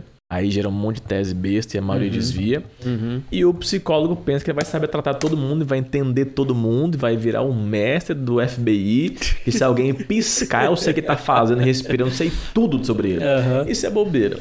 Então cheguei de boa, mas o professor chegou no primeiro dia de aula, entrou na sala, falou: tudo bom, eu sou fulano de tal. Eu sou ateu, sou homossexual, sou um bandista. Isso o professor falando. Professor falando. E aqui dentro da sala, Deus é um mito, não existe. Bom dia pra vocês, vamos começar. Nossa, essa foi a introdução dele. Foi. Já chegou um pá, pá, pá, pá, pronto e...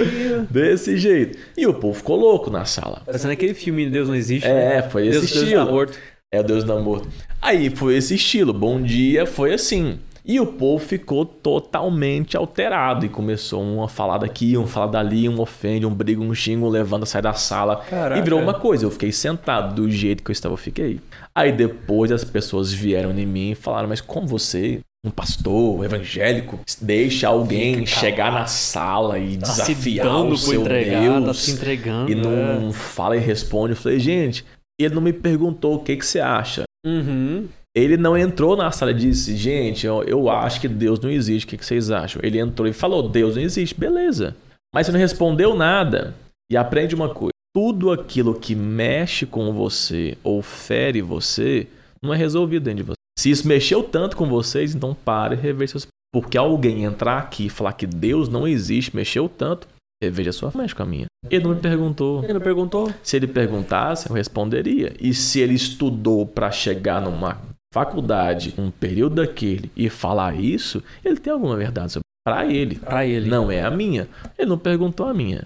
Aí depois fizeram um, um trabalho lá, uma palestra sobre lei, psicanálise e religião.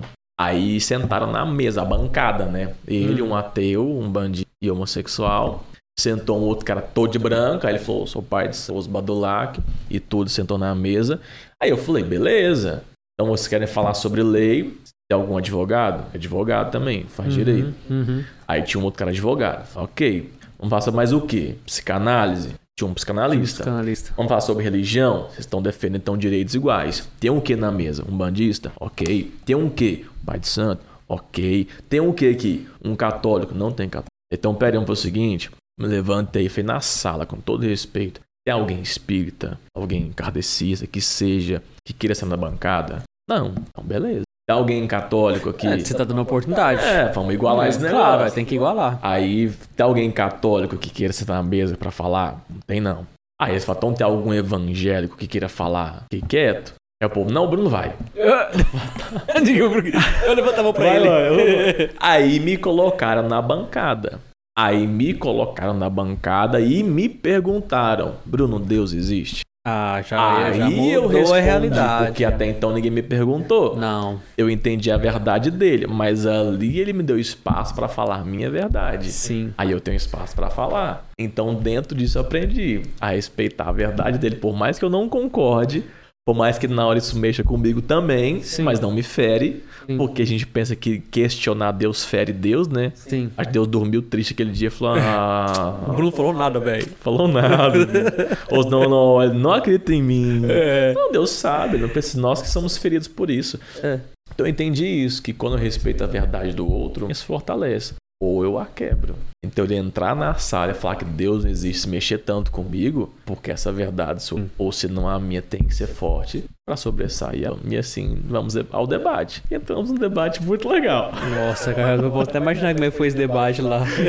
Então essa foi uma forma que eu entendi de me libertar comigo. Você entendeu isso na forma, como diz, hardcore, né, cara? Na, no campo de batalha, né? E eu entendi, comecei a abrir a minha mente, que hoje Sim. também virou uma, uma frase minha. É. Eu até ponho nas minhas publicações, abre a sua mente. Eu vejo hashtag abra sua Abra mente. sua mente, virou a minha. Porque foi o momento que eu entendi abrir a minha. Tô com É o tempo aqui do podcast. Eu não te levo a um lugar que eu nunca fui. É. Como é que você vai fazer isso? Então como é que eu quero gerar uma mudança com você se eu não, Sim. não sei como é que... E eu também não sei se você realmente se... Você pode falar pra mim, não, eu, eu gosto de uva. Hum. Só que eu nunca, eu nunca entendi essa mudança nos outros se eu também não provasse em É, mim. questão, como é que você fala que você não gosta de giló se nunca comeu giló? É, então eu fui vendo isso, que algumas pessoas poderiam falar, não, mudei, beleza, mas eu também não sabia se, como, é, como é que eu ia cobrar uma mudança. E eu comecei a entender que existiam gritos dentro da igreja e que às vezes nós queríamos que essa fala fosse forte, e ela era forte, mas a gente não escutava. Forte como quais? Sabemos que a igreja, ela en- endemonizou duas áreas que hoje ela entendeu Hum. mesmo errado, caminhando. Qual? Política e psicologia. Ah, porque político não deve enfiar nesses trem aí, porque é crente. Gente, se nós não, Não tivéssemos-. Se nós não tivéssemos algumas bancadas cristãs lá dentro, Cara, como estaria estaria hoje? pior. Muito pior. Segundo, se eu compro um lote hoje, eu faço o que nesse lote? Eu entro, oro o Salmo 91, roda e profetizo lá dentro. Eu tenho que ir na prefeitura pagar imposto, gente. Claro. Então não adianta. Segundo ponto, vamos para a psicologia. Eu pego uma, uma visão que nós pregamos, a, a, a visão cristã evangélica prega a tricotomia, Uhum. né, o que é a visão de corpo, alma e espírito, e que tratamos dela. Só que de verdade nós não cuidamos disso. Porque eu pego alguém, ok. Se alguém de vocês assiste, alguém entrou para a igreja agora, qual o primeiro passo para alguém que entra na igreja agora? Aceitar Jesus. Confissão pública. O que é uma confissão pública? Levar meu corpo à frente e falar, professar, fala, voz, corpo. Uhum. Segundo ponto, confessou, vamos fazer um discipulado para você batizar. O discipulado está aprendendo o quê? Sobre Deus, espiritual. Sim. Tô lendo, corpo, mente, memória. Depois diz, vai fazer o quê?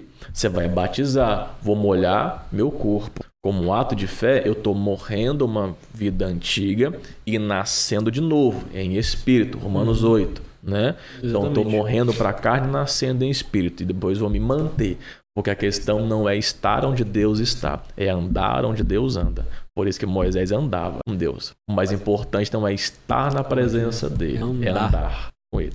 Batizei, molhei meu corpo e alimentei meu espírito. Depois que você batiza, normalmente, vamos buscar pelo batismo do Espírito Santo, ou seja, mortificar tua carne Uhum. e alimentar teu espírito. Até agora eu alimentei meu corpo, meu espírito e a minha alma. Aí então vamos pegar um outro lado. Hoje, o tanto de feminicídio que temos hoje em dia. Uhum. Eu pego uma mulher que apanhou a vida toda do marido. Ela entra na igreja agora, eu faço o que com ela? Ah, aceita Jesus. Faz discipulado para aprender o Pentateuco e o Novo Testamento. O que, que é o vinho, o que, que é o pão? Mas descansa que depois que assim, que se você molhar as águas, você vai continuar apanhando seu marido, mas você me batizou, tá? E aí? Eu faço o que com essa mulher lá dentro? Eu pego uma criança que foi abusada sexualmente a infância todinha. Eu faço o que com ela na igreja? Batiza? Não, faz discipulado para aprender os profetas. Eu não cuidei dessa alma. E hoje essa alma tá gritando na igreja. Como? O pastor que pregou a vida toda, orou, curou, libertou e agora morreu de suicídio. E hoje estamos como prova, e é uma tese do nosso. Hoje, praticamente 60 a 70 dos pastores estão sofrendo burnout. O quê? Excesso de pressão e cansaço. A história não aguenta mais. Aguenta, não aguenta. Então ele cuidou do corpo, cuidou do espírito e alma dele. Que gritou e ninguém podia escutar. Ou ele não podia gritar e falar. Porque parece que revelar fraqueza é ser fracassado. E Acha- revelar, acha que é. revelar fra sua fraqueza, fraqueza. não revela que você é fracassado. Não, não Ao contrário, você tem que ser muito forte para revelar ela. Exatamente. Então eu comecei a entender isso. Gritos dentro da igreja que ecoavam no corredor e o povo, não, isso é demônio.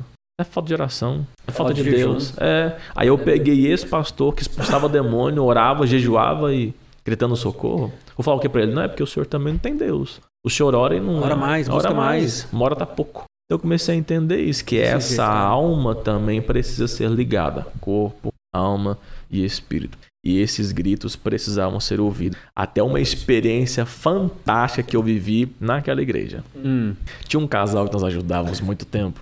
Sim. Que brigava demais e uma cantava. Um senhorzinho dava Sim. muito trabalho. Lembra? Eu lembro. O que acontece? A filhinha Uhum. começou a todo culto manifestar. Eu lembro. desse- E aham. tinha 3, 4 anos aquela criança. Era, é, aham, por aí. O que ela sempre fazia? Ela via no corredor e começava. Rau. E juntava obreiro e junta obreiro e ora, expulsa demônio e vira o auê com a criança. E não resolvia nada. E o povo expulsava, e brigava, e xingava e tacava água. E a menina ficava rindo ainda. Sai, não, Jesus! E rindo da cara do povo, e puxando a gravata deles. E eu falei, tá errado. Aí um dia Deus me colocou no corredor, falou assim: olha pra ela entenda. Eu vi ela sentada, aí começou o louvor. Ela, corredor. Ela começava, dançava, e pulava, dançava. Aí o pastor pegava no microfone, ela. "Rau!" E o povo vrá, na menininha, orava, e pôs o demônio, e olha um giro e passou na testa dela. Não sei o que tá acontecendo. Aí Eu entendi. Aí Deus no meu coração assim: faz um culto na casa deles que eu vou te revelar algo novo. Eu falei, tá bom. Aí fizemos um culto, entramos na casa deles. Normalmente o casal começou a brigar, Uhum. pegou a criancinha e botou no quarto. E era um quarto largo assim, ficou a porta daqui olhando a criancinha no quarto. Aham. E ela assistindo um desenho, pica-pau, Uhum. num canal. E depois desse desenho, pica-pau passava a sessão de descarrego Universal. Hum. Aí eu peguei. Porque ela fez uma mente programada. Hum. Ela entendeu o quê? Quando eu entro em um ambiente, eu fico sempre. Quando eu vou pra casa, meus pais brigam. Gritaria, auê, movimento. Alguém vai me isolar pra não me escutar. Quando alguém me isola, me põe no quarto pra assistir desenho, animação, alegria, Eu vou sorrir com isso. Depois que acaba o desenho e a animação, um pastor pega o microfone, começa a orar e começa a manifestar. Monstrinhos aparecem, levam ela para a igreja. Chega na igreja, o povo começa a gritaria, conversar. Ela pensa: é briga. Louvor? Louvor. Desenho. Se tá brigando, ninguém me isola, então eu vou pro corredor, que alguém me bate. Uhum. Vim pro corredor, louvor, desenho, Dançando, pica-pau, animado. muito animado. Aí o pastor pega o microfone e ela pensa: cadê o monstrinho? Se não tem monstrinho, monstrinho sou. Muito mais além do que eu imaginava que era, né? Pessoal achando que é demônio, é cap... não é. Isso, postaram o demônio quase o ano da criança. E aí puxando gravata ainda. Aí eu entendi isso. Sentei com ela, sentei com os pais, falei assim, assim, assim, acabou o demônio da menina. Então eu entendi é isso. demônio, né, cara? Mudança da sua mente. Primeiro muda a sua, depois você pede pro outro mudar a dele. Gente. Então nós estamos vivendo esse tempo em pessoas gritando, tentando ensinar algo que nem elas sabem, confundindo informação, conhecimento, Ixi. sabedoria. É o que mais tem hoje, cara. Então, não entendendo esses, essas, essa base, eu tento te ensinar sabedoria pensando que é alguma coisa, é somente informação. Ou eu te dou uma informação pensando que é sabedoria e não tá virando nada. Então, vivemos um mundo onde muita gente sabe muita coisa e no final não sabe nada. Cara, é igual você falando, hoje em dia tá, tá praticamente tudo assim, né? Todo, é, uma, é uma distorção de informação que tá circulando aí. Arrasta pra cima. O que arrasta pra cima? Cara, tudo bem, tudo é, tudo é oportunidade, né? De negócio e empreendedorismo, mas esses dias eu tava no Instagram e tava, e tinha um, e tinha um cara, um tal do arrasta pra cima aí, ensinando. Você quer aprender a ler a Bíblia? Compra meu curso. Ah, é, né? Esse, eu vi isso aí, falei, gente do céu. Você tem dificuldade de ler a Bíblia em um ano? Você gostaria de aprender um jeito correto, mais fácil e tal, tal, tal, aqui, tal. né? Arrasa pra cima e sei lá o que, do céu, cara. Virou fácil, né? É, é, o- aí fica o que acontece. É, tanta informações cruzadas que no final da história não existe verdade. Aí já, já, já misturou muita coisa com aquilo. O que é certo é errado, o que é errado é o certo. Não entendi. Não, o que eu sei. eu Não quero nem escutar o que que você acha, não. Entendeu? Ainda virou essa linha dos coaches, né? Tem um coach, o real, Tem um- tem um o coach, profissional, tem um coach. o respeitado, tem um Sim, coach. tem um- E como é que é esse coach aí? Coach. Coach é os palhaços, né? é aquele cara que não é rico e quer te ensinar a ganhar dinheiro. Eu entendi isso aí. É o cara que não trabalha e quer que você vire milionário da noite por dia. Porque ele leu dois livros fez um curso no final de semana. Não tem É experiência. aquele não cara que tem coragem nas redes sociais e falar que uma tábua de passar é uma prancha de surf mal resolvida na vida, né? Sim. Então chegamos a esse nível, né? Do, é igual eu tenho falado, na pandemia o povo tá gritando, né? Vamos montar uma casa, um, como é que fala? Um reality show Um reality show. e botar o- todos esses coaches dentro da casa, dar um real pra cada um. Quem ficar milionário primeiro ganha o prêmio. Pronto. Vai morrer todo mundo de fome. 10 anos de programa. Porque é muito fácil. Às vezes o cara nasceu lá num país tem um dinheiro rico. Não, mano, só você investir 10 mil reais você vira um milhão. Ninguém tem 10 mil reais hoje em dia Como é que você vai chegar até os 10 de mil? caixa. Ah, eu comecei vendendo pipoca. Ok, irmão, você pode ter começado vendendo pipoca. Pra você deu certo, pra outro pode não dar certo. Ah, o Silvio Santos foi camelô. Então vamos todo mundo ser Virar camelô. Então se camelô 10 dinheiro, não tinha camelado mais. Não tinha mais, então todo mundo era tá, empresário. tá todo mundo rico. Então essa, essa é a verdade, né? É informação, sabedoria. Eu te dou informação, pensa que é sabedoria. Resume-se aquilo, né? Que a gente pegar, falar aquilo que você Totalmente. for falar, aquilo que você não tem experiência, igual você falou aqui mesmo. Como é que eu vou falar, cara? Como é que eu vou pregar e falar sobre a libertação? Como é que eu vou pregar e falar sobre. A verdade, se eu nem mesmo tentei descobrir o que que era. Então Deus levou você nesses, nessas experiências que você teve, justamente para mostrar e para você falar: eu sei o que que é. Eu passei por isso. Eu então, sei falar. Pode fazer que vai dar certo. Deus você falar. É. Entendeu? Do que falar, não, vai, né? Deus tem pressa. É, vai, filho. A cara. Vai que, vai que Deus tem pressa pra resolver. É, e vamos vendo assim, e dentro dessa linha, tudo que eu peço a Deus. Aí É, o povo vai pedindo, pedindo, pedindo e não recebe, vai se frustrando. Aí, de fato, Deus não existe. Perco a minha fé. Você pede, é porque. A gente acha que é o que. É, o Deus vai dar aquilo que a gente pede. É, não é E, o e que. nem, e nem sempre é isso. Sim. Não é o que eu peço, é porque eu peço. É o que É fala em motivo Tiago: pediste e não recebeste, porque pedistes mal, para o gastar de vossos deleites. Ou seja, você pede, pede até bem, mas você só pede para satisfazer teus prazeres. Então a questão não é o que você pede, é por que você está pedindo. Então por isso que eu falo: o povo Juízes 6. Deus aparece ao povo e fala: Vou dar uma terra para você. Terra que mana leite e mel. Eles vão morar em casas que não construíram, eu vou dar para vocês. Uhum. Eles vão colher o que não plantaram, eu vou dar para vocês. Eles vão viver o melhor da terra, tudo em abundância. Eles vão provar fontes de águas vivas, fontes que se multiplicam, tudo. Aí o povo entrou na terra e passou fome. Eles plantavam e não colhiam. Pegava o animal, eu comia, os midianitas vinham, comia tudo, acabava com tudo. Então o povo entrou na terra da promessa e passou fome. Aí eu te pergunto, quem está errado nessa história? Quem deu a terra ou a terra? Quem está errado nessa história? Quem... A terra. A terra é terra de quê? Terra da promessa. Terra da promessa, que manda a lei de... Quem deu a terra? Deus deu a terra. Então quem está errado na história? Quem deu a terra ou a terra? A terra. Deus, Deus vai dar coisa errada. Última tentativa. Que pegadinha é essa que eu tô sabendo? Bora. Deus deu a terra. E Sim. a terra é terra da promessa. promessa. Quem tá errado na história? Quem deu a terra ou quem recebeu a terra? Ou a terra, no caso, né? Quem deu a terra ou a terra? Tá, então, quem deu a terra foi Deus. E a terra é a terra da? Da promessa. Quem tá errado na história? Quem deu a terra ou a terra? Ô, qual que é a resposta? Nenhum dos dois. É o povo tá errado aí. Lógico, porque Deus falou: quando entrar na terra, vão morar em casas que não construíram, eu vou dar para vocês. Uhum. Eles vão colher o que não plantaram, e eu vou dar para vocês. Entram, comam, se fartam, cresçam. Só não esquece, porque se esquecer, aí o povo entra na terra que Deus deu, na terra da promessa, e levanta um altar para Baal. Deus fala: aí, vai passar fome. Porque o que te mata. Porque Deus falou: eu vou dar. Eu vou dar. E você entrar na terra, e o mal não tá na terra. A terra mana leite. A terra é boa. É a gente. E foi tão mal que Deus esperou 40 anos pra morrer essa Porque ninguém morre com milagre. Morre com ingratidão.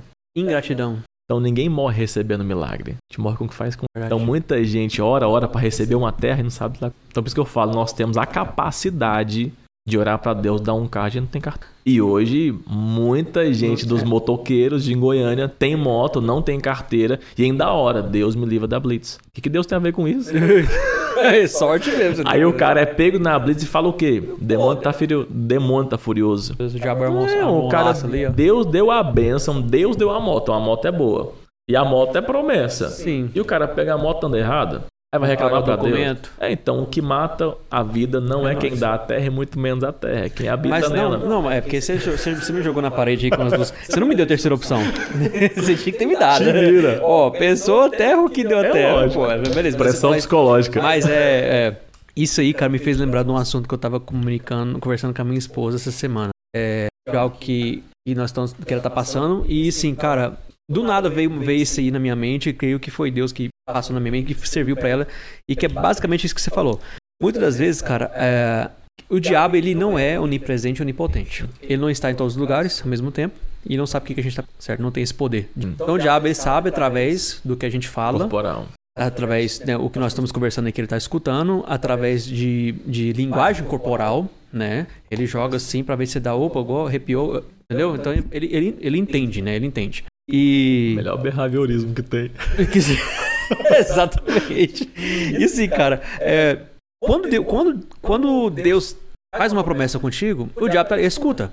Porque a Bíblia fala assim que nós estamos cercados de, de, de anjos, mas ao, ao, ao redor de nós uhum. existem potestades e, e, e principados. Ou seja, existe demônios ao nosso redor a todo momento, não é porque você é crente que não vai ter. Existem, entendeu? E, e é assim que eles passam informação. Então, quando Deus faz uma promessa para você, vou te abençoar em alguma coisa, eu vou fazer isso na sua vida, ou eu tenho um propósito na sua vida nisso daqui. O foco principal do diabo é não deixar Deus realizar as coisas na nossa vida. Então, assim, é fazer a gente. É, na verdade, o foco principal é não a gente ir pro céu, ir pro inferno. Então a gente vai pro inferno porque a gente às vezes revolta com Deus, perde a credibilidade com Deus, não quer saber mais de Deus e aí vai pro inferno. Só que o diabo não tem poder para impedir os planos de Deus na nossa vida. Só tem uma pessoa que tem o poder de impedir. Uhum. Nossa, exatamente. Foi o que eu falei, falei assim, eu falei assim, amor, Deus, ele, o diabo, ele não vai. Se Deus escutou, se Deus falou assim, olha, ô Bruno, eu vou pegar essa tampinha aqui e vou transformar ela em 10 mil reais. Deus, se, Deus, se o diabo escutou, falou assim, ó, essa tampinha aqui é, é a promessa que Deus, é o propósito que Deus tem para vir pro Bruno. Vamos, vamos pegar essa tampinha e sumir. Não. Ele não tem esse poder. Mas ele pode jogar seta em você, ao ponto de você se revolta com essa tampinha e você chuta essa tampinha para lá.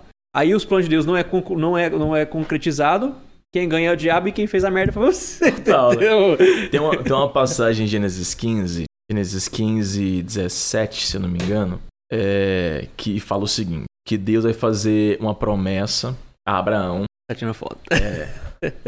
a minha esposa que eu tô vivo. Deus faz uma promessa a Abraão, 15, 17. Tira Abraão da tenda. Depois falar para ele, dá uma lista de animais. Fala, mate, mate um cordeiro, Uhum. tal, tal, tal, mate esses animais, reparte no meio, põe uma banda de um lado, uma banda do outro, e pega uma rolinha, um binho e coloca por cima. Ou seja, existem coisas nós precisamos decidir, definir, repartir. Mas pegue a rolinha, que é o símbolo do Espírito Santo, como pneumatologia, e coloque sob a promessa, porque Deus não se manifesta pela meta por completo. Sacrifício. Depois que Abraão faz o sacrifício, Deus traz um sono a Abraão, um sono pro... E depois que aparece que Abraão dorme esse sono, aparece o texto falando assim que depois do sacrifício se manifesta entre o sacrifício, forno de massa e uma tocha de... e nesse dia Deus faz uma aliança com Abraão. E é isso. É Deus fazendo uma promessa com o homem e ensinando o homem a fazer promessa. Sim. Quando eu ia fazer uma promessa, uma aliança contigo, naquele tempo que eu fazia, pegava um animal, repartia no meio, matava ele, cortava, botava do lado, botava do outro. Aí passava eu e você, Paulo, de No mão dada no Os sacrifício. Do sangue. Falando um pro outro, eu prometo ser fiel a você. Se eu não for fiel, você me pega, me mata, me animal reparte, faz igual animal, porque eu não sou digno da tua confiança. Abraão faz o sacrifício e dorme. Aí passa um forno de fumaça, uma tocha de fogo. Lembra da Shekinah? Lembro, Deserto, lembro. forno de fumaça, tocha de fogo. Manifestação de Deus, glória visível. Então é Deus presente de dia, Deus presente De noite. de noite. Quando Abraão dorme, passa um forno de fumaça e uma tocha de fogo na aliança. É Deus passando. Por quê? Porque se Abraão passasse, Hum. Deus tem que matar ele. Porque há poucos capítulos depois, Abraão ia errar. Mentir que sua esposa era tua irmã. Ia cometer mais erros. Então, Abraão faz o sacrifício e Deus falou o quê? Dorme, vai descansar.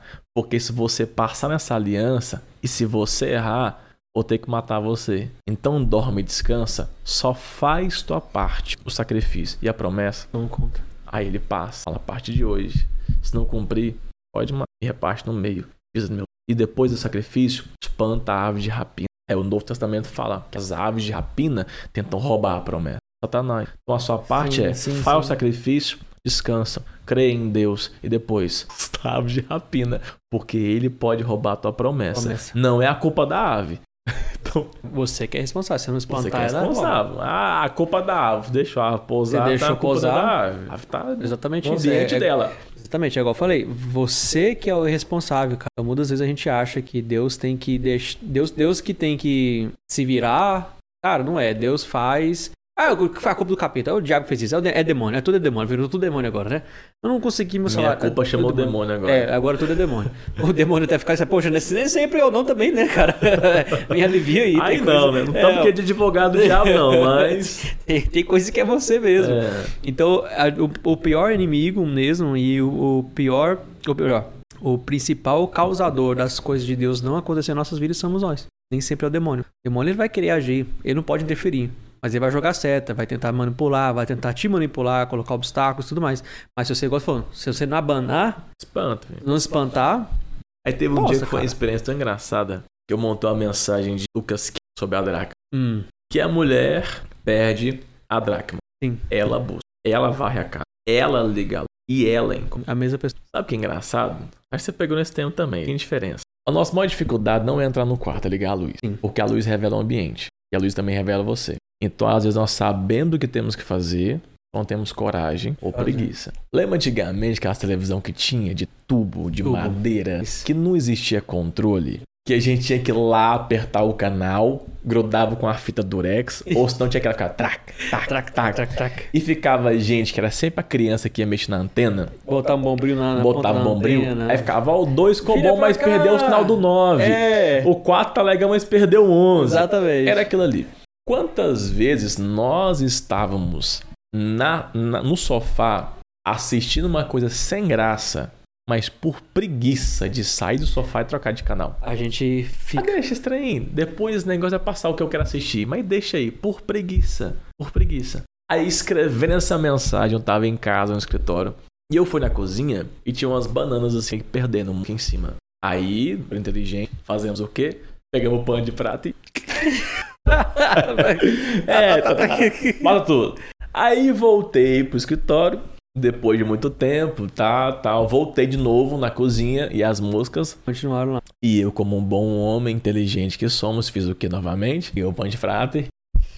Espanta tudo. Depois eu voltei, parei.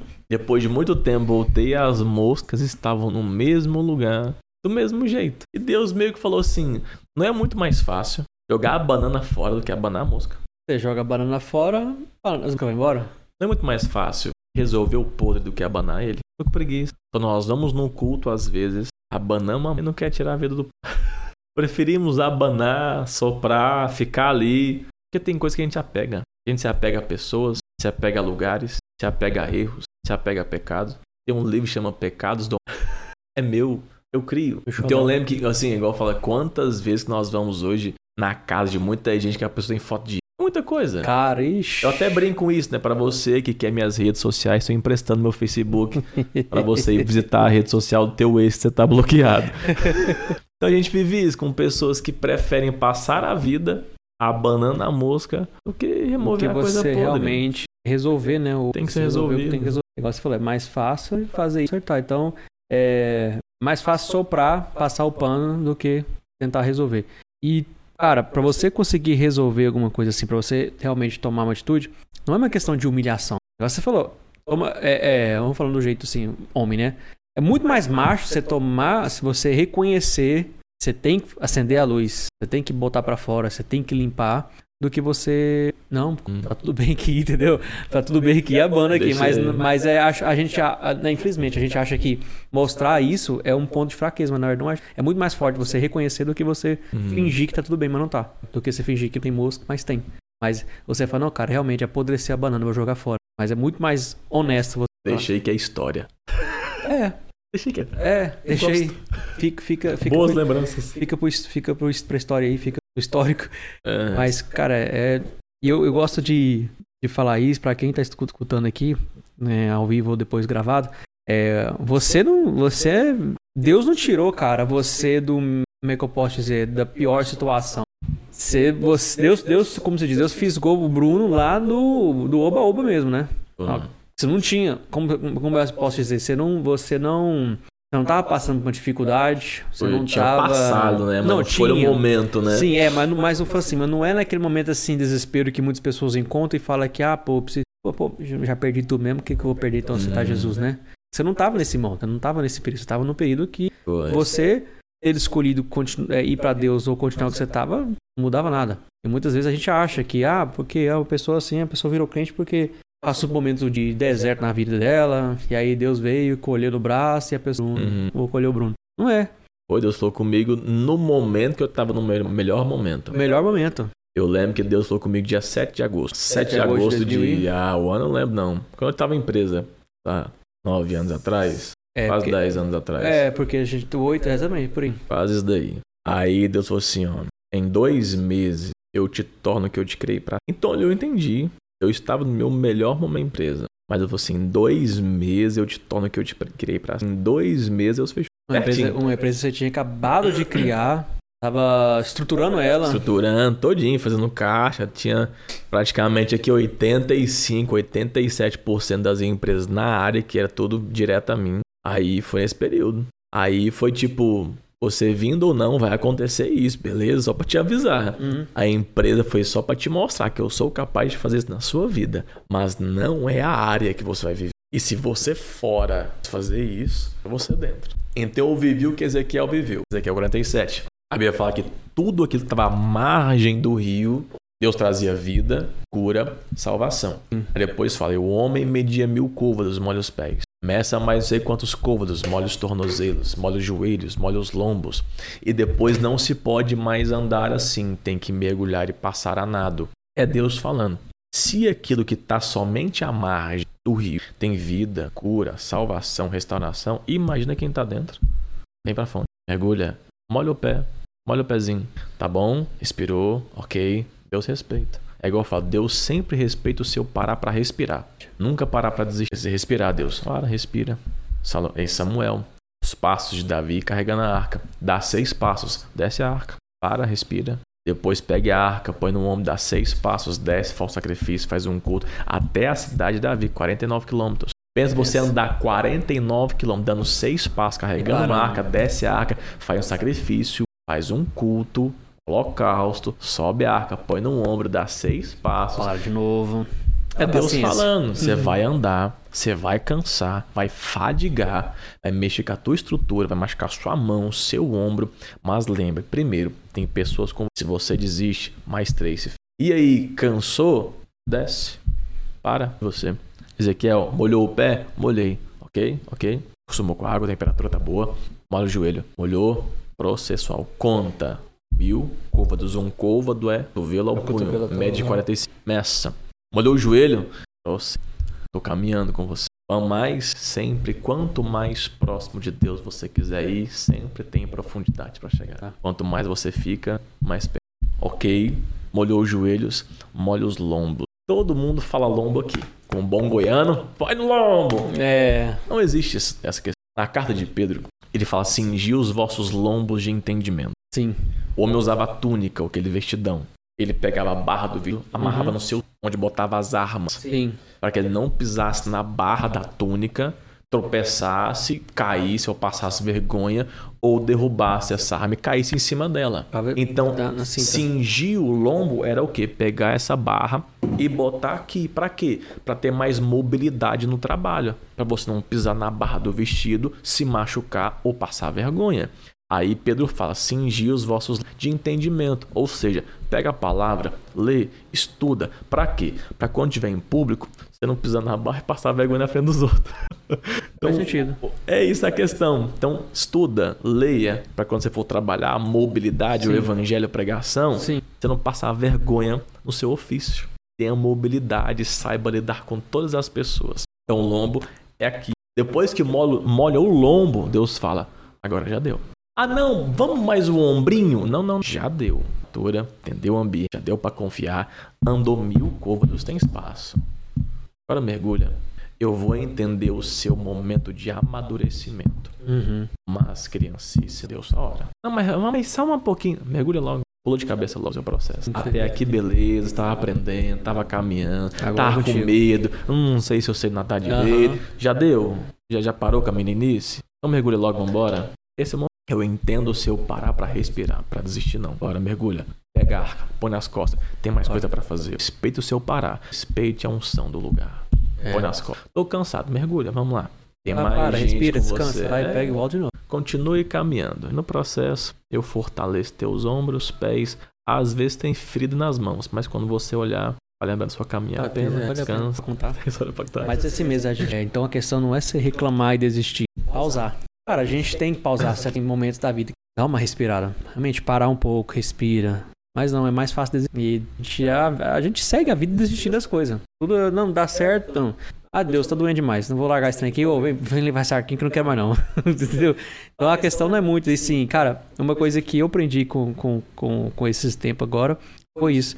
Você nunca vai saber onde que você quer chegar, você nunca vai saber até onde você vai se você desistir. E engraçado é que só tem dois tipos de pessoas no mundo: a, os ricos e os pobres. Não é isso. Os, os bem-sucedidos e os não-sucedidos. Não é isso. É aqueles que desistem e os que não desistem. Essa é a única diferença. Então, Deus respeita isso. Deus quer que você vá à frente. Deus não quer que você desista. Pausar, esperar um pouco, faz parte. Agora, desistir não é opção. Tem história de... Não tem, cara. Você não tem história. É igual eu falo. Pô, véi. Cara, era pra eu ter chegado aí, mas é eu não cheguei. Assim, a Bíblia fala que um cara que saiu do barco e andou sobre as águas. Pedro. E quem tava no barco? Me conta o nome de todos. Ah, todo mundo, velho. Tiago. o nome de todos. De novo, vamos lá. Pedro, Tiago, João. Tô brincando. Pedro tá na água já, vai. então vamos lá. É, tava todo mundo. João, Tiago, Lucas, Mateus. Ai, meu Deus do céu. Nessas horas que a gente sabe que. Bom que, que toda a teoria nós comprovamos na hora. Vamos lá. Quem saiu do barco e pulou na água? Ó, oh, Pedro saiu. Beleza, quem ficou no barco? Vamos. Todos os discípulos. Não. Os 11, os 11 discípulos. Tem ter nome. Tem nome mesmo. É. Justamente isso. Ninguém sabe o nome de quem não move pra água. Só sabe quem tá. Vamos encerrar o podcast aqui. ah, o fulano caiu, caiu tentando. Verdade. Quando Não- quebrou a cara, quebrou Não tem tentando. história pra contar. Quem é que tá no barco? Não sei o nome de ninguém tá no barco. Ah, não, tava. É. Tava o. Não, é... eu, eu- é sério mesmo, eu não sei. Sabe? Eu não sei. Esse brincar talvez a Bíblia nem relata. Fala os dois, talvez a- eu acho que, se eu não me engano, a Bíblia fala os discípulos ficaram lá. É, Quem? Mas e aí, quem? Quem? Justamente A Bíblia nem isso. fala se foi os 11, os 11 que Até estavam lá. até nós brincamos. Lembra aquele cara que desistiu? Não? É verdade, Nem cara. e é verdade, só, só a gente só sabe quem, quem Então, conta a história de Pedro na água. Tá, Pedro na água. Quem tá no barco? Ah, tava um discípulo lá. Eu não, porque. Eu não sei o nome de quem dizia. O Pedro esse aqui é bem mentidão lá. Porra, Pedro, cara, velho, você começou a andar na água, afundou ele, tu olhar assim, cara, pelo menos eu Mas eu fui. andei. Pelo menos eu fui. Pelo menos eu andei. Mas eu É andei. igual eu falo. O lápis quebrado é muito fácil criticar ele quando eu tô perfeito. Nunca usei, nunca escrevi. Agora o pequeno, quebrado de É, tem tentou, história pra contar, tem ali, ó. Tentou. Aí eu Cara, é tentando, verdade. quebrou a cara tentando. Então eu Esse aqui- valorizo. Valorizo. Ó, tem que ter um, vou até falar aqui, corta essa parte aqui pra postar porque ficou forte. Valorizo. Esposa. Não tem história se realmente. Quando você Ninguém faz lembra da história de ninguém quem lembra da desistiu. Não, ninguém, ninguém lembra. Quando você, quando você faz parte da multidão, não tem, você não tem história. Isso é mais um. A, a multiplicação dos pães só tem história do menino que tava com, com, com do, do jovem lá que tava com os pães e os peixes. Alimentou. a Ele tava multidão. na multidão, mas ele saiu da multidão. Falou aqui, ó, tá contou aqui, sobre ó. ele. Apareça. Conte história. Cego Bartolomeu, Jericó, o cego Jericó, né? Que gritou. Ninguém lembra o nome de quem. Lembra aquele cara que desistiu? Não. Ninguém lembra. É verdade. Então eu sempre tenho isso comigo. Prefiro ser o Pedro. Ah, morreu afogado. Morri tentando nadar. tem história Morri tentando. E a placa coloquem lá. Eu tentei. É. Eu tentei. Ô, Bruno, Pedro. Pedro. Bruno, uma honra ter você aqui é, no, no nosso primeiro episódio do podcast. Eu acho que deu certo aqui, cara. Eu tô acompanhando aqui porque é a primeira vez a gente faz também. O pessoal entrou na live aqui, saiu, tem gente que entra sai, mas vai ficar salva essa live.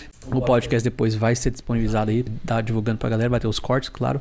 E pra gente finalizar aqui, eu quero que você deixe uma palavra final é, sobre isso, sobre o tema, sobre o metanoia, sobre essa mudança de mente, mudança de, como você diz, às vezes o que você pode falar pode ser o, o ponto de partida para alguém que vai escutar. Então, para você fechar aqui, o que, que você deixaria aqui de recado, Deixa eu- motivação? Obrigado pela amizade, parceria. Deus abençoe esse projeto. Fala aí para todas as pessoas assistindo que vão assistir, grava isso. Tudo aquilo que ocupa a sua mente domina a sua vida. Enfim, tudo aquilo que ocupa a sua mente domina a sua vida. Hum. Então se ocupe das coisas boas, se ocupe das coisas de Deus, gaste tempo com aquilo que é importante para você e extra domínio sobre a sua vida. Nós falamos isso em várias áreas. Você pensa, você atrai e assim sim, vai. sim. Então tenham isso dentro de você, abrir nossa mente para um ambiente novo. É frase de Facebook, mas é verdade. A mente é igual paraquedas. Depois que você abre, não consegue fechar mais. Acabou. É mais no, no meio de tudo. Então cresçam, aprendam, sentem, escutem, façam isso daqui, dividam experiências, falem, mas aprendam a escutar também. Leiam a Bíblia, entendam, questionem, perguntem.